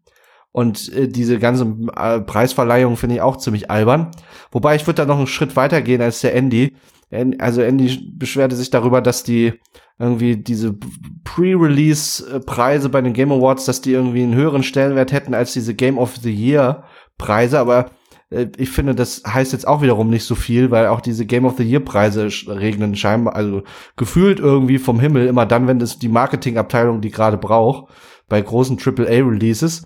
Äh, insofern finde ich insgesamt es albern, diese, die Anzahl an irgendwelchen Preisen äh, dort als, als Maßstab zu nehmen, äh, für die Qualität eines Spiels vielleicht, oder, also so ist es zumindest ja gedacht von der Marketingabteilung. Ja? Ich habe mich da sehr, sehr wiedergefunden in dem, was Andy zu den Game Awards sagte. Ist total spannend, Nikolas, dass, dass du die so positiv, also nicht positiv in dem Sinne erlebst, aber dass du, dass du die wohl doch ganz gerne auch schaust. Weil für mich ist das tatsächlich so eine Pflichtveranstaltung. Also ich ziehe mir das rein, eben um zu wissen, was, was gerade so passiert, aber ich bin eigentlich die meiste Zeit genervt davon, wenn ich nicht wirklich wirklich dabei bleibe und mir genau das anschaue, verliere ich ganz schnell aus den Augen, worum es eigentlich gerade geht, weil irgendwie ein Trailer nach dem nächsten kommt und wurde jetzt dazwischen gerade den Preis verliehen, habe ich da was verpasst? Um was ging es? Irgend, irgendein Titel ist gefallen, aber es ist quasi schon wieder vorbei und ich bin schon wieder beim dritten, nächsten Trailer und ich verliere total den Überblick. Finde es unglaublich anstrengend und ja, ich fühle mich quasi auf einen Hype-Train gebunden, auf den ich überhaupt nicht aufsteigen will in dem Moment, aber es ist so ein bisschen, wir binden dich fest und du musst da durch, ob du willst oder nicht. Ja, was ich an den Game Awards kritisieren würde, wäre auf jeden Fall, dass die Preisverleihung gar nicht so sehr im Vordergrund zu stehen scheint, sondern eigentlich eben die Trailer-Show dort im Mittelpunkt steht. Und die Unehrlichkeit dieser Veranstaltung, die verärgert mich, Ansonsten ist es eigentlich vergleichbar mit anderen äh, Veranstaltungen dieser Art, wie der E3 zum Beispiel, wo die ja auch im Grunde so eine Art große Trailer- und Ankündigungsschau ist. Und ich muss auch sagen, dass ich diese Sachen ganz, ganz gerne sehe. Und natürlich muss man sich darüber irgendwie bewusst sein. Und das ist nicht nur bei den Game Awards so, dass das schon eine sehr große Marketingveranstaltung auch letztendlich ist. Das schreibt zum Beispiel auch der Rainer Siegel in seinem Beitrag zu dem Thema der heißt Marketingblase Games. Der Hype schadet allen. Auch er hat also so einen sehr kritischen Blick auf das Thema und er nennt eben nicht die Game Awards, sondern die E3. Aber ich denke, da, da sind wir sozusagen eigentlich bei einem ganz strukturell ähnlichen Ding letztendlich. Und er kritisiert auch, dass es eben eine Marketingveranstaltung letztlich ist, wo dann eben auch die Unternehmen mit, mit großen Budgets eben ihre Marketingmaschine ordentlich bekurbeln und das zugleich da dann auch gar nicht so viel Platz ist für andere interessante Indie-Titel zum Beispiel. Ein anderen Punkt, den Andy da anspricht in seinem Beitrag, ist ja auch, welche Folgen der Hype haben kann, weswegen, also das spielt eine maßgebliche Rolle auch dabei, wie er zu seinem kritischen Urteil dort gelangt, nämlich dass zunehmend sich die Enttäuschung, die Wut, der Frust die Andy hier schön benennt, sich ausdrücken dann in Hetze gegen Videospieljournalisten und oder die Entwickler eines äh, Videospiels, äh, wenn das Produkt nicht den Erwartungen entspricht, wenn der Hype enttäuscht wird. Und bis hin zu Morddrohungen, wie es auch schon erwähnt worden ist, was natürlich ein, ein, ein, eigentlich ein absurder Prozess ist, mit dem man sich heutzutage offensichtlich leider auseinandersetzen muss äh, den wir uns vielleicht auch psychologisch noch mal ein bisschen genauer angucken können, wo denn diese sehr starken Emotionen da eigentlich herkommen. Ne? Hm. Ja, also ich denke, da kann man sagen, wir haben ja schon gesprochen, was für ein großes Investment dahinter steht.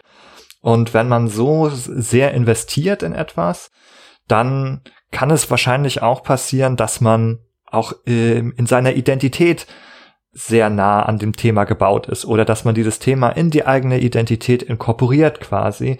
Das ist das, was wir vorhin auch mit der gemeinsamen Erwartung so beschrieben haben, wo sich dann quasi auch die Communities bilden, die gemeinsam auf etwas hinfreuen.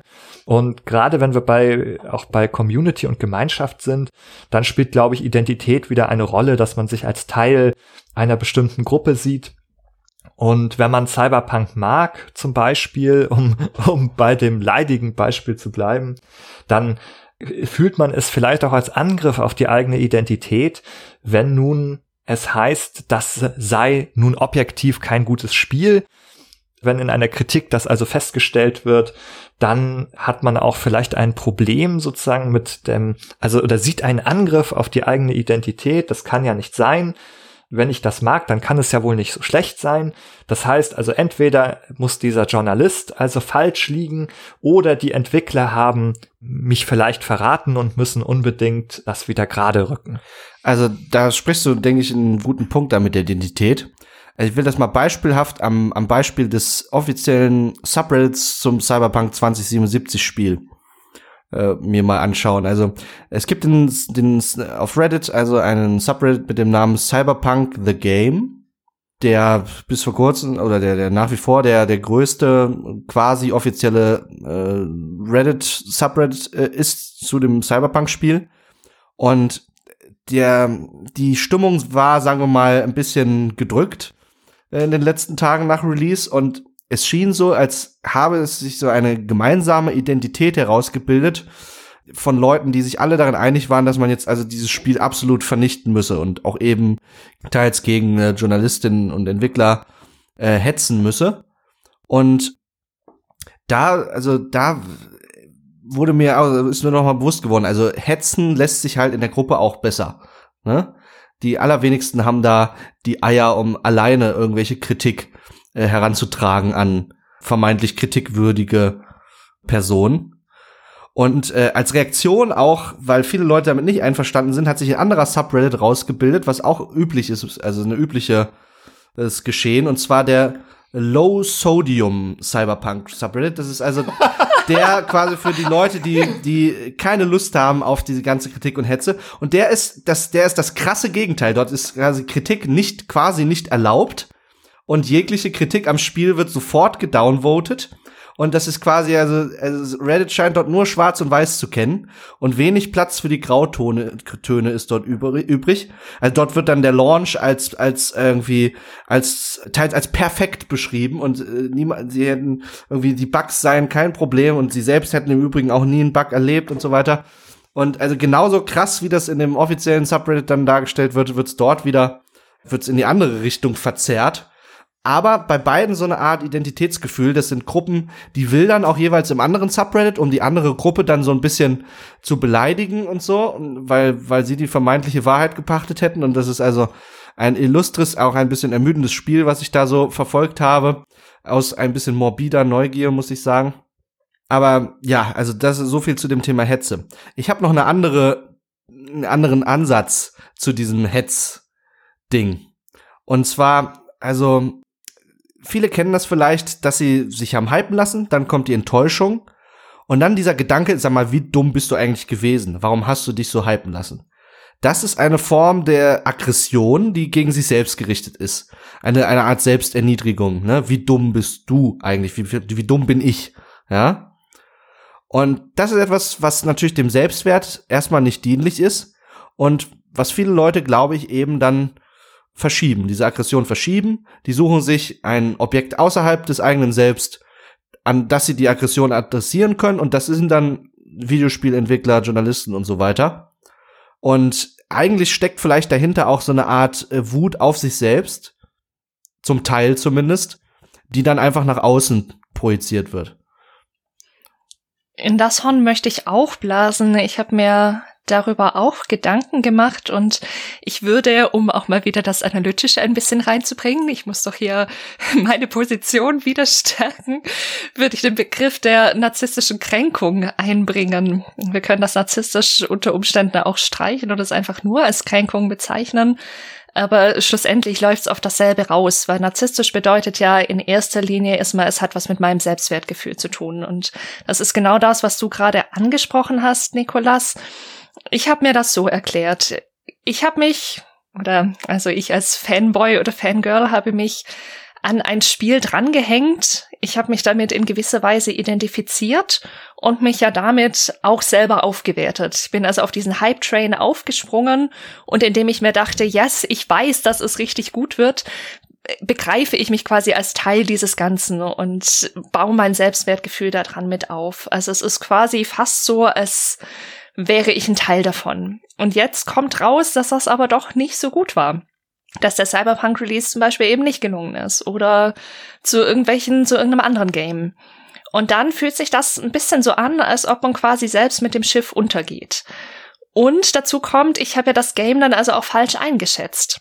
Und da sind wir jetzt eben genau an dem Punkt, den du angesprochen hast, Nikolas, und viele bleiben eben da genau nicht stehen, weil dann müsste man ja mit dieser eigenen Kränkung klarkommen und die verarbeiten, dass, dass da, dass ich mich da selber ja, verschätzt habe und das eben doch nicht so gut war, dass ich da auf PR reingefallen bin oder was auch immer.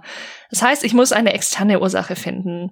Und das ist dann eben zum Beispiel das Studio, der Publisher, die PR-Abteilung oder die Games-Presse. Also quasi alle Hauptsache nicht ich. Und ein Punkt, der da noch mit reinspielt, ist, glaube ich, der Begriff, der jetzt schon oft gefallen ist, den ich mir jetzt noch ganz kurz mit euch anschauen will, nämlich die Enttäuschung. Da steckt ja das Wort Enttäuschung drin. Also eine Täuschung, die vielleicht von Seiten der PR gemacht wurde, die wird plötzlich aufgelöst. Und ich sehe, dass es gar nicht so ist, wie mir das verkauft wurde. Ja, sehr guter Punkt, Jessica. Also das ist wirklich, äh, es steckt alles im Wort Enttäuschung schon drinne, wie du das schön gesagt hast. Und das Spannende an der Stelle ist, finde ich auch, dass es zwar eine Täuschung entweder von Seiten der PR sein kann, aber eben auch eine Täuschung von mir selber. Also, dass ich mich vielleicht nur auf das Positive konzentriert habe. Da wären wir bei der selektiven Aufmerksamkeit. Also einem Phänomen, dessen wir uns manchmal bedienen, wenn wir Informationen verarbeiten und uns auf eine Sache konzentrieren wollen, weil vielleicht andere Informationen nicht in dieses Gebilde reinpassen, das ich in meinem Kopf habe. Und im Fall von Hype ist es natürlich ein sehr, sehr positives Gebilde.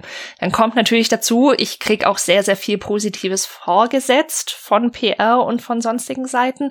Aber es gab ja doch ab und an mal kritische Stimmen, die vielleicht gesagt haben, hm, es heißt zwar, das Spiel sei schon spielbar, aber was bedeutet das eigentlich? Bedeutet das, das Spiel ist quasi schon fertig oder bedeutet das eigentlich nur, die allergröbsten Grundzüge vom Spiel sind spielbar? Was heißt das denn eigentlich? Aber solche Stimmen kann ich ja dann auch ausblenden und dann täusche ich mich quasi auch selber, indem ich mir nur das raussuche und nur das wirklich verarbeite, was ich eigentlich hören und sehen will. Ich würde an dieser Stelle ganz gern noch mal ein, ein weiteres Konzept auch anbringen, das denke ich hier noch mal passt, auch zu der, auch zu der Kränkung, nämlich die kognitive Dissonanz. Die hat man dann, wenn etwas nicht mit der eigenen Vorstellung übereinstimmt, könnte man sagen. Man hat also ein Bild von etwas, vielleicht von sich selbst oder auch von einer Sache und jetzt stellt sich heraus, oder gibt es ein Außen, das etwas Gegenteiliges an einen heranträgt? Also ich habe jetzt also ein Bild aufgebaut davon, dass Cyberpunk sehr toll ist und jetzt gibt es zumindest die Behauptung, dass es nicht toll ist. Also, oder ich spiele es und dann habe ich vielleicht den Eindruck, hm, irgendwas stimmt nicht oder es ist doch nicht so toll. Und dann habe ich verschiedene Möglichkeiten, diesen Konflikt aufzulösen, den ich habe zwischen meiner Vorstellung und dieser neuen Erfahrung. Und dann kann ich entweder meine, meine eigene Vorstellung anpassen und sagen, okay, ich sehe ein, dass das äh, Spiel mir doch nicht so gut gefällt, wie ich mir das vorgestellt habe. Oder aber ich kann versuchen, meine Vorstellung beizubehalten. Dann muss ich aber Mittel und Wege finden, quasi die Realität irgendwie für mich zurechtzubiegen. Also diese Probleme, die herangetragen werden, auf andere Weise wegzudiskutieren, beispielsweise. Also zu sagen, dass es also ja nicht daran liegt, dass es nun irgendwie schlecht gemacht sei, sondern die Journalisten, die behaupten das ja auch nur, die, die reden das Spiel schlecht oder das wird noch ganz gut und die brauchen jetzt nur ein bisschen Zeit, die Entwickler, um da noch was zu machen. Oder die Bugs sind zwar da, aber die sind vielleicht gar nicht so schlimm. Die stören mich eigentlich gar nicht, weil das ist ja eigentlich ein perfektes Spiel. Das kann jetzt von so einem Bug nicht entstellt werden. Wo wir jetzt bei dem Punkt Täuschung sind, lohnt es sich auch noch mal anzuschauen, wer täuscht wen. Täuschung ist eigentlich so eine Art ganz allgemeine soziale Kategorie. Und sozial heißt, wir haben eigentlich lebendige, lebende Akteure. Nun, wenn du sagst, also CDPR hat mich getäuscht mit Cyberpunk, ne? Also eine Firma oder ein, ein Konstrukt kann eigentlich nicht täuschen, eigentlich täuschen Menschen andere Menschen. Ja? Weil es eine soziale Handlung ist. Oder verwandt damit ist ja auch die Lüge. Ein Mensch lügt einen anderen an. Und das, das löst in der Regel fest verschaltete Reaktionen hervor. Die allermeisten Leute, wenn sie angelogen werden oder getäuscht werden, die reagieren ähnlich oder gleich. Mit Wut, mit Frust, haben wir alles so schon besprochen. Nun ist es so, dass häufig diese Firmen ja auch ein Gesicht haben, zum Beispiel einen Marketingbeauftragten, äh, jemanden, der fürs Marketing zuständig ist, der in den entsprechenden Trailer, Shows und so immer wieder zu sehen ist. Und was dort stattfindet, ist auch so eine Art Personifizierung.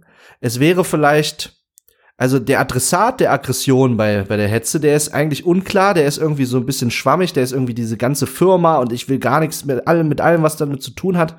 Aber die ist natürlich schwer greifbar auch als, als Ziel meiner Aggression. Und ich brauche eine Person. Ich brauche ein lebendiges Ziel. Und dann liegt es eben nahe, sich so etwas wie das Gesicht der Firma zu suchen. Zum Beispiel Leute aus dem Marketing, zum Beispiel Leute, die in den Trailern aufgetreten sind, die vielleicht auch aufgrund ihrer Arbeit dazu verdammt waren, bestimmte Marketing-Sprüche, Versprechen dort in die Welt hinauszulassen, die unmöglich äh, eingehalten werden konnten dann.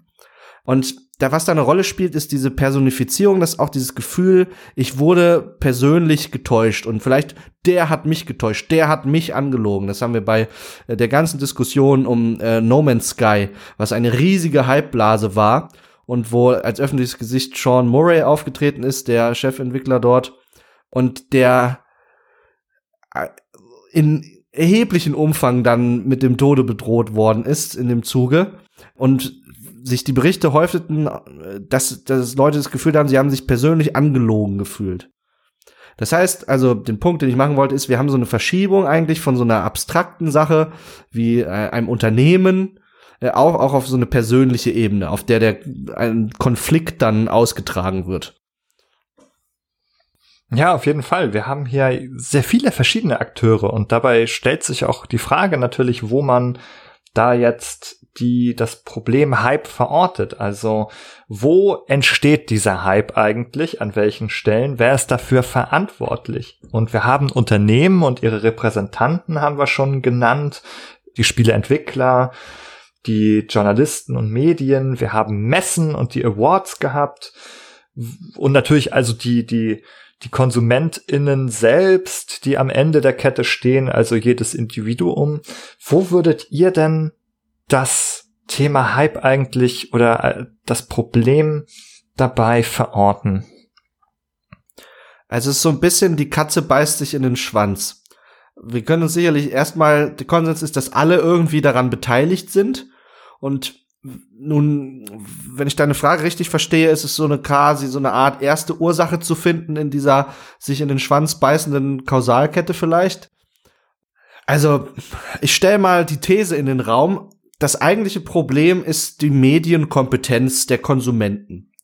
Wenn die klar vor Augen hätten, dass sie manipuliert werden durch Marketing, durch Werbung, dann wäre das der Punkt, um diesen Kreislauf zu durchbrechen und zu sagen, nö, ich lasse das jetzt aber hier gar nicht an mich ran. Weil, also, also, das ist ja jetzt nun wirklich, also bis ich auf die Werbung reinfalle, da muss mir jetzt aber viel geschehen, denn ich bin ja so medienkompetent. Das ist jetzt eine provokante These. Da könnte man ansetzen. Aber mal ehrlich, wir wissen das doch, oder? Also du kannst mir doch jetzt nicht wirklich weismachen, wenn du dir so einen Trailer reinziehst oder wenn ich mir so einen Trailer reinziehe, dass uns nicht total klar ist, dass es Werbung ist. Das ist vielleicht was, was wir gerne irgendwie ausblenden, weil wir uns hypen lassen wollen. Aber ich bin der festen Überzeugung, dass die aller, allermeisten Menschen zumindest sehr, sehr gut auf dem Schirm haben, dass sie Werbung konsumieren. Aber sie wollen die Werbung konsumieren. Sie wollen sich hypen lassen.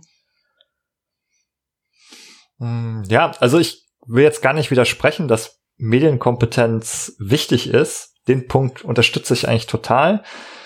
Ich, also ich glaube aber auch Jessica, dass wir, also oder die meisten die auf diesem Niveau haben. Also, dass man weiß, dass das Werbung ist oder dass es auch Sp ein Spiel darstellt, das äh, oder ein Produkt darstellt, das nicht fertig ist und oder auch diese die sogenannte sogar Trailer blenden das manchmal ein, äh, stellt nicht die die finale Qualität des Produktes dar oder so oder ist nur vorgerendert oder was auch immer.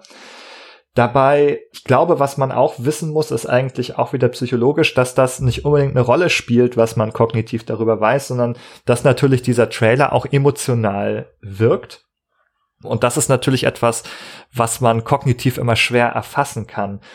Allein die Wiederholung, dass ich mir häufig das Produkt ansehe, wissen wir, gibt es unbewusste Effekte, so mehr Exposure-Effekt. Wenn ich etwas schon gesehen habe, bin ich dem positiver eingestellt. Das heißt, wenn einfach das Marketing nur immer wieder Bilder zeigt und den Namen wiederholt, dann hat das schon mal einen Effekt an sich, einen positiven insgesamt. Ganz egal, was da eigentlich irgendwie gezeigt wird und ob ich weiß, dass das noch kein fertiges Produkt ist. Und wenn mir dann auch noch erzählt wird, dass es das natürlich alles toll ist oder der Trailer vermittelt mir irgendein Gefühl, so dass das irgendwie eine tolle Atmosphäre ist und so eine tolle Musik und da wäre ich jetzt gerne und das würde ich mir gerne ansehen, dann spricht das eine emotionale Ebene an. Also auch das kann man wissen, das kann man natürlich lernen im Sinne von Medienkompetenz, aber gleichzeitig ist es schwierig, darauf zu reagieren. Man müsste jetzt noch gleichzeitig Werkzeug haben, Strategien äh, entwickeln, wie man selber darauf reagiert. Also es, es bräuchte quasi zu dieser kognitiven Komponente der Medienkompetenz noch eine emotionale Kompetenz, diese Sachen entsprechend zu regulieren.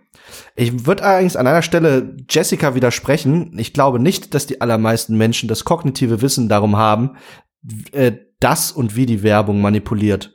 Ich glaube, das ist eine Einschätzung, die basiert auf einer ziemlich äh, intellektuellen, relativ elitären Blase, äh, in der wir uns vielleicht über dieses Thema austauschen. Ich glaube, dass äh, die große Masse an Menschen das nicht weiß und keine Ahnung davon hat. Naja, also ich, da widerspreche ich dir trotzdem. Ich glaube, so ein Grundverständnis davon. Sicher nicht in Details, wie das alles funktioniert und welche, welche Mechanismen es da gibt und so. Da bin ich bei dir, das, das weiß man sicher nicht. Aber ich glaube, das grundsätzliche, dieser grundsätzliche Zusammenhang Werbung bedeutet, jemand möchte mir was verkaufen. Das haben wir auf dem Schirm. Und zwar, glaube ich, schon von relativ mindestens Jugend an. Ja, also ich würde halt, also ich sehe irgendwo den Weg dazwischen euch verlaufen, ehrlich gesagt. Also ich würde die Menschen nicht nur zu Lämmern machen. Es sind nicht alles nur Schafe, die jetzt von irgendwelchen Hirten in höheren Sphären geleitet werden und gar nicht selber agieren und denken könnten. Also das, das würde ich nicht glauben. Also man kann sich wahrscheinlich darüber streiten, wie tiefgehend jetzt die, das, das Wissen in der Breite ist und so weiter. Ich glaube, da gibt es ein bisschen was. Aber auf der anderen Seite würde ich auch sagen, selbst wenn man gefeit ist, ich glaube, das ist wichtig zu wissen. Und da ist vielleicht, ist es vielleicht auch ein Wissen, das nicht überall vorhanden ist. Selbst wenn man über diese Dinge weiß, wirken Mechanismen trotzdem. Ich kann mich also durch Wissen alleine häufig gar nicht gegen eine Wirkung schützen. Also es gibt ja so ganz einfache Techniken. Wenn man Leuten einen Cent in den Briefumschlag legt, dann antworten sie häufiger äh, äh, auf die beigelegte Umfrage, obwohl dieser Cent ja auch wieder, also man kann es sogar erkennen als Manipulationstechnik und trotzdem führt es im Mittel dazu, dass mehr Leute darauf antworten. Da sind wir wieder bei Reziprozität. Ich habe was bekommen, also gebe ich was zurück. Und wir kennen dieses Prinzip und trotzdem wirkt es. Und das heißt, das Wissen alleine hilft noch nicht. Also die Medienkompetenz haben wir jetzt also eher ausgeschlossen als möglichen Punkt. Äh, Jessica, was ist deine Meinung zu diesem? Wie können wir den Kreislauf durchbrechen? Wer ist schuld? Wer ist beteiligt? Ich muss jetzt erstmal noch ein Modell hier reinwerfen. Das brennt mir jetzt schon länger unter den Fingern und vielleicht ist das ein ganz guter Punkt, das einzuwerfen weil es auch wieder um diese Frage geht, wollen wir eigentlich verarbeiten und wenn ja, wie und was und Emotionen und diese ganzen Dinge, über die wir jetzt in den letzten Minuten gesprochen haben, nämlich das Elaboration Likelihood Model. Das ist ein Modell, das aus der Persuasionsforschung kommt, also der Forschung, die sich damit beschäftigt, wie man Meinungen verändert. Und in diesem Modell gibt's mehrere Wege, Informationen zu verarbeiten. Dann gibt es einerseits die sogenannte zentrale Route. Da geht es darum, dass ich quasi alle möglichen Informationen aufnehme und sie gründlich verarbeite, also mich wirklich damit auseinandersetze und dann zu einem Ergebnis komme. Das ist das, wenn wir über Medienkompetenz reden, was wir damit eigentlich meinen. Also ich mache mir bewusst, was für Informationen kommen, ich verarbeite die und komme dann zu einem Ergebnis. Das kostet aber ziemlich viele mentale Kapazitäten. Kostet auch Zeit, kostet auf ganz vielen Ebenen was. Das habe ich nicht immer und vielleicht will ich das auch gar nicht. Manchmal fehlen mir vielleicht auch Informationen, die so eine tiefe Verarbeitung wirklich ermöglichen. Also zum Beispiel, wenn mir nur sehr einseitige Informationen im Rahmen von PR oder sowas vorgesetzt wird, dann ist es deutlich schwieriger, mich da fundiert damit auseinanderzusetzen, weil ich aktiv andere Informationen suchen müsste. Und manchmal habe ich vielleicht auch äh, einfach keine Lust, das tiefer zu verarbeiten oder wie gesagt nicht die möglichen Ressourcen auf irgendeiner Ebene und dann benutze ich die sogenannte periphere Route. Das ist eine, die unter anderem mit Heuristiken arbeitet. Und Heuristiken sind Verarbeitungsmechanismen, die ich dann anwende, um trotzdem zu einem Ergebnis zu kommen. Also heißt zum Beispiel konkret, wenn ich jetzt über einen bestimmten Teil eines Spiels, also zum Beispiel den Character Creator, gut Bescheid weiß oder ich in Erinnerung habe, dass Witcher 3 zumindest später ein solides Spiel war, um nochmal in dem Cyberpunk-Universum zu bleiben. Wenn ich darüber ganz gut Bescheid weiß, extrapoliere ich quasi daraus Informationen über den Rest des Spiels. Das ist auch ein bisschen der Punkt, den Andy gemacht hat, um den nochmal mit ins Boot zu holen. Da sagte man schaut in die Vergangenheit statt in die Gegenwart, was er da an The Last of Us festgemacht hat. Und dazu kommt, um Bens Punkt nochmal aufzugreifen mit den Emotionen, die da eine wichtige Rolle spielen, gerade bei solchen World Premiers und so. Nämlich, dass die periphere Route eben auch mit solchen sogenannten Cues arbeitet, also zum Beispiel mit Stimmungen. Wenn mir jetzt auf so einem Riesen-Event so ein Trailer serviert wird, der dann natürlich untermalt ist von bombastischer Musik mit sowieso schon positiv aufgeheizter Stimmung, dann kann ich das quasi auch in meine Informationsverarbeitung einbauen. Das passiert nicht bewusst, sondern das ist eben Teil von dieser peripheren Route, wo ich mich quasi andere Informationen als der reinen harten Fakten bediene.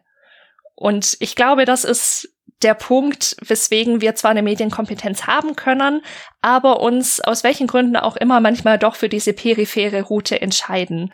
Also anders an die Informationen kommen und die anders verarbeiten, als wir vielleicht eigentlich könnten.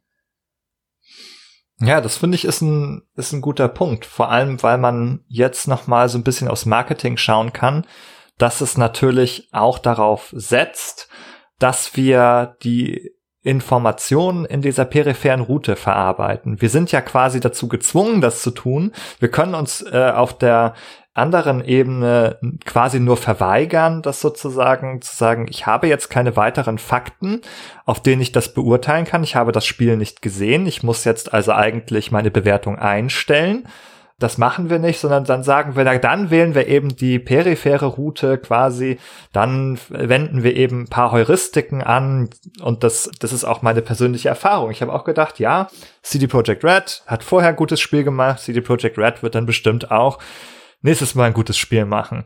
Ja, das ist natürlich auch, also äh, nur so semi halbwegs empirisch geleitet. Zwar kann ich sagen, ja, es ist eine empirische Grundlage, es gab schon mal ein gutes Spiel, die ist aber natürlich nicht sehr gut. Wenn sie von 20 Spielen 20 gute gemacht haben, wäre es vielleicht eine etwas bessere empirische Grundlage daraus dann etwas abzuleiten. So ist es eher so eine Art Heuristik tatsächlich zu sagen, na ja, das wird der Rest vielleicht auch irgendwie so sein. Meine nächste These. Okay, die, die Grundursache dieses ganzen Hype-Problems und irreführenden Marketings und so weiter ist unsere kapitalistische Wirtschaftsordnung. Es ist ja so, ein Videospiel zu produzieren kostet viel Geld, vor allen Dingen, wenn es bestimmten modernen Ansprüchen genügen soll. Und wo kommt das Geld her? Das kommt in der Regel bei größeren äh, Unternehmen kommt von Investoren. Diese Investoren haben eine Renditeerwartung. Das heißt, die möchten irgendwie mehr Geld am Ende rausbekommen, als sie dort rein investiert haben. Wie kann man das sicherstellen? Also entweder indem man wertschöpfende Arbeit verrichtet oder aber indem ich über den Wert des Produktes, was ich mit dem Investorengeld dort herstelle, indem ich über diesen Wert den Konsumenten täusche. Wie mache ich das über Werbung? In der Werbung habe ich die Möglichkeit, einen höheren Wert des Spiels vorzutäuschen, als es das eigentlich besitzt. Ja? Und ja, und damit äh, wird der ganze Hype-Zyklus dann entfacht. Die Alternative dazu wäre jetzt ein Demokrat, eine demokratische Spielentwicklung, solidarisch finanziert, ohne Renditeerwartung, wo jeder einen angemessenen Teil an Mitbestimmung darüber hat, wofür welche Gelder verwendet werden. Ja, und schon wäre das Problem vielleicht nicht gelöst, aber es wäre zumindest mal ein Lösungsansatz, äh, den man mal, den es sich lohnen würde, auszuprobieren vielleicht.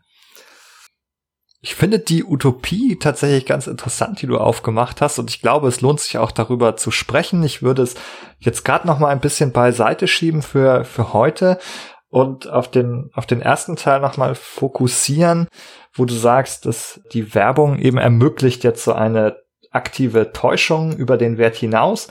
Hm, also, es gibt natürlich Mechanismen, die verhindern oder zumindest stark beschränken, wie weit diese Täuschung gehen darf gesetzlich. Also man darf nichts behaupten über das Produkt, was dann nicht eingelöst wird.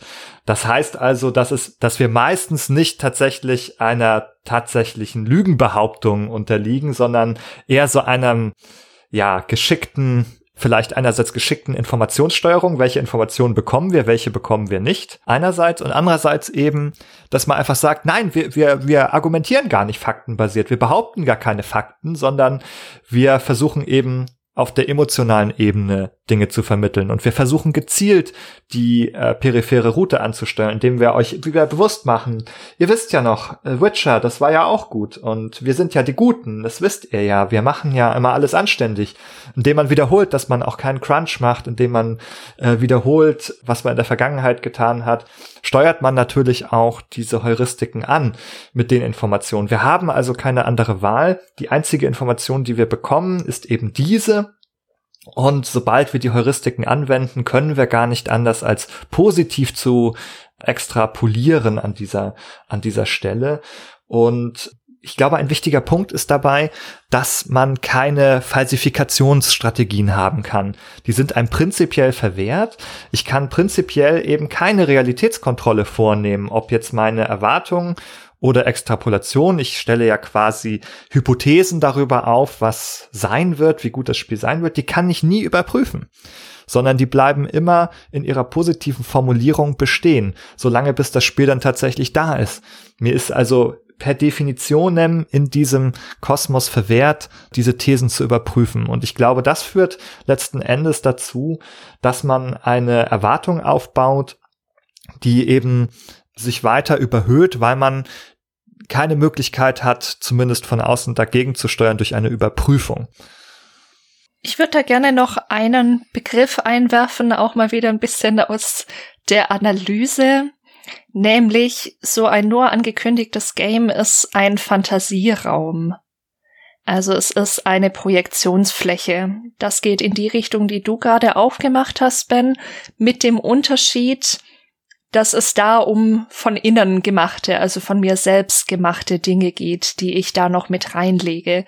Also ich habe diese relativ leere Projektionsfläche, die wird an einigen Stellen durch Trailer oder exklusive Informationen gefüllt, wie es dann immer so schön heißt, aber eine große Fläche der Leinwand bleibt einfach erstmal leer. Ich weiß nicht ganz genau, wie die Story ist, ich weiß nicht, was ich konkret im Spiel tun kann was für Waffen ich zur Verfügung habe, wie, wie es grafisch wirklich aussehen wird ob irgendwelche Autos plötzlich verschwinden, wenn ich mich umdrehe, etc. pp.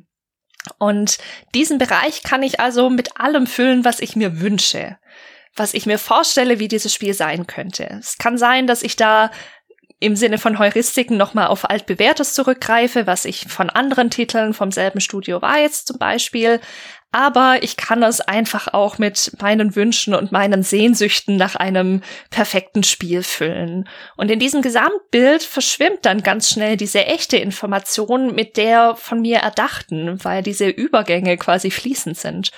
Und dann habe ich am Ende irgendwie ein Produkt, das in meiner Fantasie existiert, in einem Fantasieraum eben, das vielleicht gar nicht mehr allzu viel mit dem zu tun hat, was mir überhaupt präsentiert mhm. wurde. Ja, du meinst, dass man die Leerstellen äh, so auffüllt, wie sie einem selbst auch gefallen würden, dass man ein Stück von sich selbst mit hineinlegt in die genau. Vorstellung. Und das Kuriose ist wahrscheinlich, dass man dann, wenn man das oft tut, wahrscheinlich auch noch äh, falsche Erinnerungen quasi an das Produkt bildet, die, die man aus dem Fantasieraum entnommen hat und die dann später wie, wie Erinnerungen an das Produkt wirken. Dabei hat man es dann noch gar nicht tatsächlich in den, in den Fingern gehabt.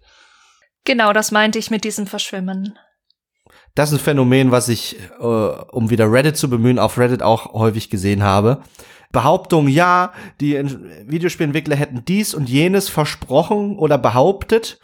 Und dann gibt's dankenswerterweise auf Reddit dann doch zumeist jemanden, der in die Originalquelle nochmal schaut und sagt, nee, du, stimmt ja gar nicht. Wenn du genau liest, dann steht dir dies und jenes. Und den Rest hast du dir quasi dazu fantasiert. Ja. Das teilweise, weil es auf bewusst vage gehaltenen Aussagen beruht. Wie Jessica das meinte, man kann ja mit diesem Fantasieraum auch spielen und den sich zunutze machen aus Market, als Marketing-strategischer Sicht. Ja, wenn ich da einfach nicht so viel Konkretes zeige, dann, dann habe ich natürlich eine riesige Spielerschaft äh, mit ganz unterschiedlichen Präferenzen, die ich da irgendwie ansprechen kann und ganz unterschiedliche Fantasieräume. Und ja. Ja, ganz genau. Mich würde gerade noch mal interessieren, wo wir gerade so tief eingetaucht sind, auch in diese möglichen Erklärungsansätze, ob ihr tatsächlich welche in der Recherche gefunden habt. Also kennt ihr Modelle zum Thema Hype speziell? Ist euch da was untergekommen? Wir hatten ja schon gesagt, es war eher mau und dünn, was wir dazu gefunden haben. Habt ihr überhaupt was entdeckt? Also relativ zentral bei der Recherche, wenn man sich also dem Thema widmet, ist, denke ich, der Gartner Hype Cycle. Den findet man also auch bei Wikipedia anschaulich dargestellt. Wir werden das auch alles nochmal schön verlinken unter unserer Folge hier. Und äh, der, dabei handelt es sich um ein deskriptives Modell. Das Modell hat also den Anspruch zu beschreiben, wie ein solcher Hype-Zyklus aussieht, welche Phasen er hat, welche Dynamik er hat und das ist natürlich abzugrenzen von einem erklärenden Modell. Das heißt, ein Modell, was äh, eine tiefere Einsicht in die Funktionsweise des Hypes ermöglichen soll. Und aber ich denke, da können wir ja mal drüber sprechen, über den sogenannten Gartner Hype Cycle. Was ist euch da so aufgefallen, als ihr den, als ihr euch damit beschäftigt habt, mit dieser Kurve, die ja relativ prägnant ist? Also, Erstmal fand ich interessant, dass es ja ein Cycle ist, der im Rahmen von technischen Neuerungen diskutiert wird. Also, dass es da eigentlich darum geht, was genau passiert, wenn zum Beispiel eine, ein neues technisches Produkt oder ein, eine Erfindung quasi vorgestellt wird, dass da erstmal ein massiver Anstieg passiert, dass der positiven Erwartungen an das Produkt die dann relativ schnell wieder abflauern und die dann ein Tief erreichen, das quasi tiefer ist, als der Startpunkt davor war. Das ist dann so die Phase, das Tal der Ernüchterung heißt es, glaube ich. Und von da, wo dann das Produkt gefühlt so ein bisschen fallen gelassen wird, nähert es sich langsam wieder einem Plateau an, das auf verschiedener Höhe erreicht sein kann, wo es dann technische Neuerungen gibt. Also das eigentliche technische Produkt ist quasi schon eine Weile da, aber es gibt irgendwelche Verbesserungen. Und mit diesen Verbesserungen nähern wir uns dann wieder einem, wenn es gut läuft, relativ positiven Bild dessen an, aber es ist eben quasi ein ganz hoher Ausschlag nach oben, gefolgt von einem tiefen Ausschlag nach unten, der sich dann irgendwo irgendwo in der Mitte wieder wiederfindet. Ja, also ich finde es okay, dass wir darüber sprechen. Das ist ganz gut, immer zu erwähnen, aber ich muss sagen, dass ich diesen Gartner Halbcycle absolut furchtbar finde. Absolut furchtbar. Und ich finde, dass das Beste, was man dazu sagen kann, ist schon mal eine Kritik, die die auch im Wikipedia-Artikel meines Erinnerns drinsteht, nämlich beginnt es damit, dass der Hype-Cycle gar kein Cycle ist. sondern eine Kurve, was schon völlig absurd ist. Nein, aber mal ernst gemeinte Kritik noch äh, dazu. Dieser Gartner, das ist keine Person, sondern das ist ein Marktforschungsinstitut aus äh, den USA. das ist, hat schon mal einen anderen, würde ich mal behaupten, einen anderen Status als ein tatsächlich äh, Forschungsinstitut an der Universität, weil das natürlich diese äh, privatwirtschaftliche Hintergründe hat. Das ist das Erste. Und das Zweite ist, dass tatsächlich, obwohl es auch den Anspruch der Deskription ja erhebt, es gar keine empirische Grundlage dafür hat. Also es ist nicht datenbasiert, sondern es ist höchstens evidenzbasiert oder ja, vielleicht so eine anekdotische Evidenz. Man hat sich mal ein paar Technologien angeschaut, wie so die Reaktionen darauf waren. Und diesen ersten Teil des, dieser Kurve kann ich noch so ein bisschen nachvollziehen auch. Also das ist noch das, was auch in meiner anekdotischen Evidenz wieder auftaucht, ist, dass es so ein Peak geben kann. Das ist der Hype. Also es geht erst sehr weit hoch und danach kann es dann abfallen, wenn diese Enttäuschung eintritt, über die wir gesprochen haben ja, was danach passiert, das ist für mich eher so ein bisschen im Dunklen und ob das tatsächlich dann so ist wie in dem Modell, dass es dann wieder so ein bisschen steigt und so ein Plateau bildet und sich irgendwo einpendelt, das kann vielleicht sein. Aber dieser Status dieses Modells ist einfach, dass wir eigentlich nichts darüber wissen, dass es mehr eher so eine Art Behauptung ist tatsächlich und nicht auf ja, Datenbasis entwickelt wurde. Es gibt als, Wissen, als Wissenschaftler gibt es eine ganz gute, als Naturwissenschaftler eine ganz gute Faustregel. Also wenn etwas intuitiv plausibel ist, ist es in der Regel aus naturwissenschaftlicher Sicht keine angemessene Erklärung für einen Sachverhalt.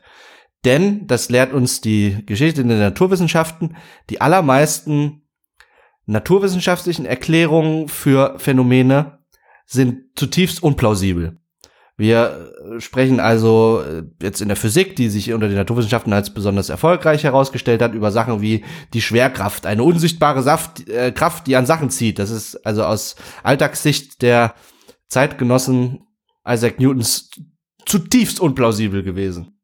Also das heißt, dieser Gardner Hype auf mich, diese Kurve, die wirkt so intuitiv plausibel. Ich kann die auch mit meinen Erfahrungen über Einklang bringen über die Dynamik, wie sich diese Subreddits auf Reddit zum Beispiel verhalten. Dort haben wir häufig die höchsten Userzahlen und die, die höchste Anzahl an Content halt zu Beginn eines Spiele-Releases. Dann fällt das in sich zusammen, wenn das Spiel nicht so ist, wie es angekündigt war. Ich habe das relativ eng verfolgt damals bei Anthem, dem letzten Flop von BioWare. Dann rast das in ein Tal, es deabonnieren sehr viele User und der Content ist hauptsächlich negativ und kritisch. Und dann nach einer Weile so eine Art der Selbstbereinigung bleiben nur noch die Spieler in diesem Subreddit über, die halt denen was an dem Spiel liegt und die auch dann zunehmend die Vorzüge eines Spiels zu schätzen wissen oder überhaupt die zu schätzen wissen. Und es pendelt sich dann irgendwann wieder auf einem, sagen wir mal, neutralen oder positiven Niveau ein, auch die Art des Contents.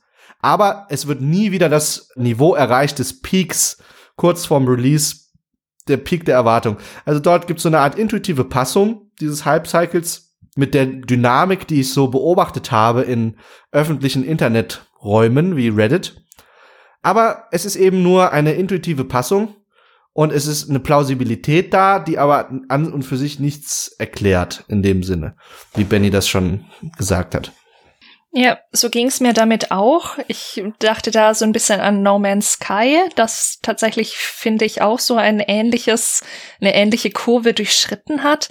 Aber was ich ganz spannend fand, wenn dieses äh, Gardner Hype Cycle Modell irgendwo nochmal in anderer Literatur zu finden ist. Und ich meine, aber da kann ich jetzt auch meine Hand nicht für ins Feuer legen, dass es auch bei Wikipedia so steht, es wird immer wieder diskutiert, dass in diesem Hype-Cycle, dass man an verschiedenen Stellen einsteigen kann in diesem Modell, dass bestimmte Phasen auch übersprungen werden können, dass es auch früher zu Ende sein kann. Und da wird schon deutlich. Praktisch. Ja, dass, dass das ja gar nicht funktionieren kann. Also was, was ist das für ein Modell, das, bei dem man beliebig irgendwo anfangen und aufhören kann? Und es kann eigentlich auch ganz anders sein. Das ist so ein bisschen die Aussage, die, die mir hängen blieb, wenn man in andere, in andere Veröffentlichungen dazu geschaut hat. Also ich sehe das Modell auch sehr kritisch, aber ist tatsächlich eins der wenigen Modelle in dem Sinne, die ich gefunden habe. Ich muss auch ehrlich sagen, ich habe auch, was diese ganzen psychologischen Dinge, die wir hier angesprochen haben, die ganzen Konzepte, sei es jetzt die kognitive Dissonanz, dieses Elaboration Likelihood Model, selektive Aufmerksamkeit, die Kränkung, der Fantasieraum und so weiter. Ich habe nichts davon irgendwo gefunden, wirklich gar nichts. Also auch an euch da draußen. Ich glaube, das können wir wirklich sagen. Das findet sich in Literatur nicht so. Das haben wir uns zusammen überlegt. Ja, also da ist eine gigantische Forschungslücke, würde ich behaupten, was diesen ja, den Begriff Hype angeht, was die Dynamiken dahinter angeht, ob man sie so nennt oder ob man sie anders bezeichnet. Und wir haben eigentlich total wenig empirische Grundlage dazu und auch ja nicht mal vernünftige Theorien. Also wenn das Beste, was wir hier auf den Tisch kriegen können, dieser Gartner Hype Cycle ist, dann, liebe Damen und Herren, möchte ich an diesem Buffet lieber nicht speisen. Ich möchte diesen, diesen Hype Cycle ganz gerne wieder verschwinden lassen unter dem Tisch, also nicht mal an den Hund, der hungrig schaut, würde ich das noch verfüttern, wenn ich ehrlich sein soll. Also ist absolut furchtbar. Absolut furchtbar aus wissenschaftlicher Perspektive. Kein guter, kein guter Status. Ich glaube, es bringt fast nichts damit zu arbeiten. Ich würde stattdessen lieber die Sachen, die wir aufgebracht haben, nochmal kurz zusammenbringen. Ich glaube, dass wir mindestens zwei Komponenten hier haben. Also einerseits eine individuelle Komponente bei Personen, wo sozusagen subjektiv und individuell Erwartungen erstehen, ne? der Begriff der Erwartung ist immer wieder aufgetaucht. Dann die, die fehlende Möglichkeit einer Realitätskontrolle und der Zwang quasi einer peripheren Verarbeitung von Informationen. Das ist so die eine Seite und die andere Seite ist so ein bisschen eben die massenpsychologische oder vielleicht auch soziologische Ebene, wo es eben um diese größeren Massenprozesse geht, an denen eben auch die Unternehmen mit Marketing beteiligt sind, an denen Binnenprozesse beteiligt sind zwischen Individuen, die eine Community bilden, die gemeinsame Erwartungen bilden, die sich vielleicht gegenseitig in Erwartungen verstärken und dort auch eben Fantasieräume, vielleicht auch gemeinsame Fantasieräume von mehreren Personen aufstellen. Und also mindestens diese zwei Bereiche sehe ich irgendwie hier zusammenkommen, auch als, als Analysegegenstände. Und als letzten Punkt, also auf dieser Grundlage und fernab von irgendwelchen Gartner Kreisen, die keine Kreise sind, würde ich noch eine letzte Frage heute gerne stellen. Und das ist, wie können wir daran etwas besser machen? Wie können wir etwas gesünder und besser damit umgehen? ich glaube, dass, dass der Mindset da ein ganz wichtiger Punkt ist. Also du hast gerade schon gesagt, es spielen unglaublich viele Faktoren eine Rolle. Da wollte ich noch ergänzen, dass, glaube ich, auch dieses strukturelle Problem, das wir in der Branche natürlich haben, dass wir jetzt hier nicht mehr allzu weit ausufern lassen können, aber dieses Thema, dass Magazine und überhaupt der Journalismus doch meistens recht eng verbandelt ist mit den PR-Abteilungen der Publisher. Das ist natürlich ein großes Problem, dass man sich sicher auch bewusst sein muss. Und da sind wir an diesem Punkt, den ich so wichtig finde, eben das Mindset. Also sich bewusst zu machen, wenn ich mir einen Trailer anschaue, wenn ich irgendwelche Artikel lese, ich krieg hier eine Hochglanzversion präsentiert. Ob das tatsächlich so ist oder nicht, weiß ich nicht. Ich konsumiere hier Werbung, nichts anderes. Die wollen mir was verkaufen. Mit Glück ist es auch wirklich gut und mein Geld wert, aber eine Garantie gibt es dafür einfach nicht. Ich glaube, wenn man sich das immer wieder bewusst macht, und man darf ja auch gehypt sein. Also ich bin immer noch der Meinung, solange Hype nicht in, in das Toxische umschlägt, was ja eben leider doch auch oft passiert, dass es gar zu Morddrohungen kommt, solange das nicht passiert, wenn ich persönlich für mich oder in der Gruppe gehypt sein will, ist es ja auch wunderbar. Aber wenn das mit einer gewissen Bewusstheit darüber einhergeht, was bei mir in meinem Kopf oder in Gruppen passiert, dann habe ich schon ganz, ganz viel gewonnen. Also ich würde auch sagen, also auf individueller Ebene kann es nicht die Lösung sein, zu sagen, hört auf, Vorfreude zu haben. Hört auf, euch auf Sachen zu freuen, dann werdet ihr nur enttäuscht. Das finde ich einerseits ein bisschen zu negativ, weil ich gar nicht glaube, dass man immer enttäuscht wird. Und andererseits würde man eben ja auch diesen, diesen Teil des Erlebens irgendwie dann so ein bisschen, ja, verlieren oder sehr dämpfen. Wobei wir schon gemerkt haben, als wir darüber gesprochen haben, dass es ein wichtiger Teil ist, an dem man auch viel, ja, eben eigene Freude, unabhängig vom, von dem Produkt, auf das man sich da freut, vielleicht haben kann. Und soweit würde ich an der Stelle Also, also nicht gehen, sondern ich glaube, es ist vielleicht interessanter anzusetzen bei einer, bei den Emotionsregulationen. Wie reguliere ich dann sozusagen, wenn etwas nicht meinen Vorstellungen entspricht? Wie reagiere ich darauf, dass man sozusagen mehr, ja, mehr Reflexion, mehr Selbstreflexion entwickelt dafür, dass man sich auch mal erinnert, dass es natürlich, ja, die Vorstellung nicht mit dem übereinstimmen muss, was kommt. Und wenn es dann passiert, dass man, ja, da kann man sich vielleicht darauf vorbereiten einerseits und dass man auch weiß, wie man damit umgeht, wenn, wenn das nicht so entspricht und dass ein bewusstes, okay, da ist jetzt vielleicht nicht der Entwickler, die Entwicklerin schuld oder der Journalist, die Journalistin, die das schlecht bewertet, sondern die hat auch ihre, die hat versucht, ihre ihre Eindrücke aufzuschreiben und die will mich nicht persönlich angreifen oder mir etwas schlecht reden, was mir gefällt. Und ich glaube, da muss man Strategien entwickeln, denn ich habe so ein bisschen das Gefühl, auch dieser toxische Teil, den beobachten wir nicht nur nach einem Hype, sondern den beobachten wir auch an vielen anderen Stellen.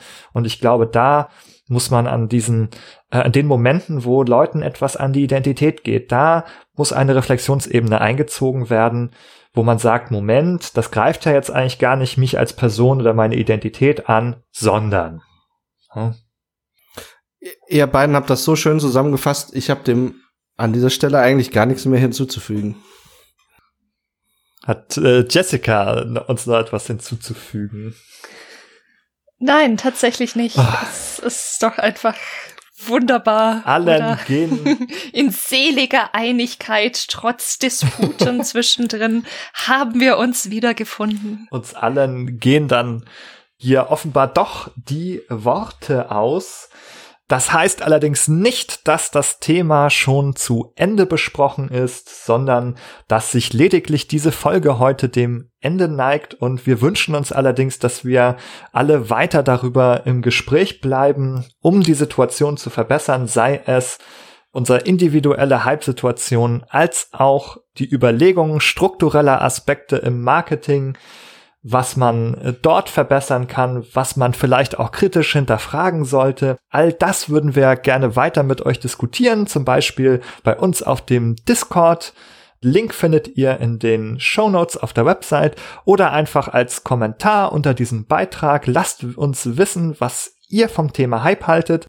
Und wenn ihr uns darüber hinaus unterstützen wollt, dann klickt euch doch mal auf iTunes in die Bewertungen, hinterlasst uns entweder einfach nur so fünf Sterne oder schreibt uns ein nettes Textchen dazu oder abonniert uns bei Spotify, wenn ihr uns weiter hören wollt oder Nehmt einfach unseren RSS-Feed und haut den in irgendeinen Podcatcher, den ihr habt. Das ist alles kein Problem. Und sollten wir doch irgendwo nicht sein, gebt uns Bescheid. Sagt uns, es ist 2021, Leute. Ihr müsst unbedingt auf dieser und jener Plattform vertreten sein. Dann TikTok. Das habe ich nicht gesagt. Äh, ähm, das ähm, äh, Sch Schluss jetzt. Vielen Dank fürs Zuhören und bis bald. Tschüss. See you later, Alligator.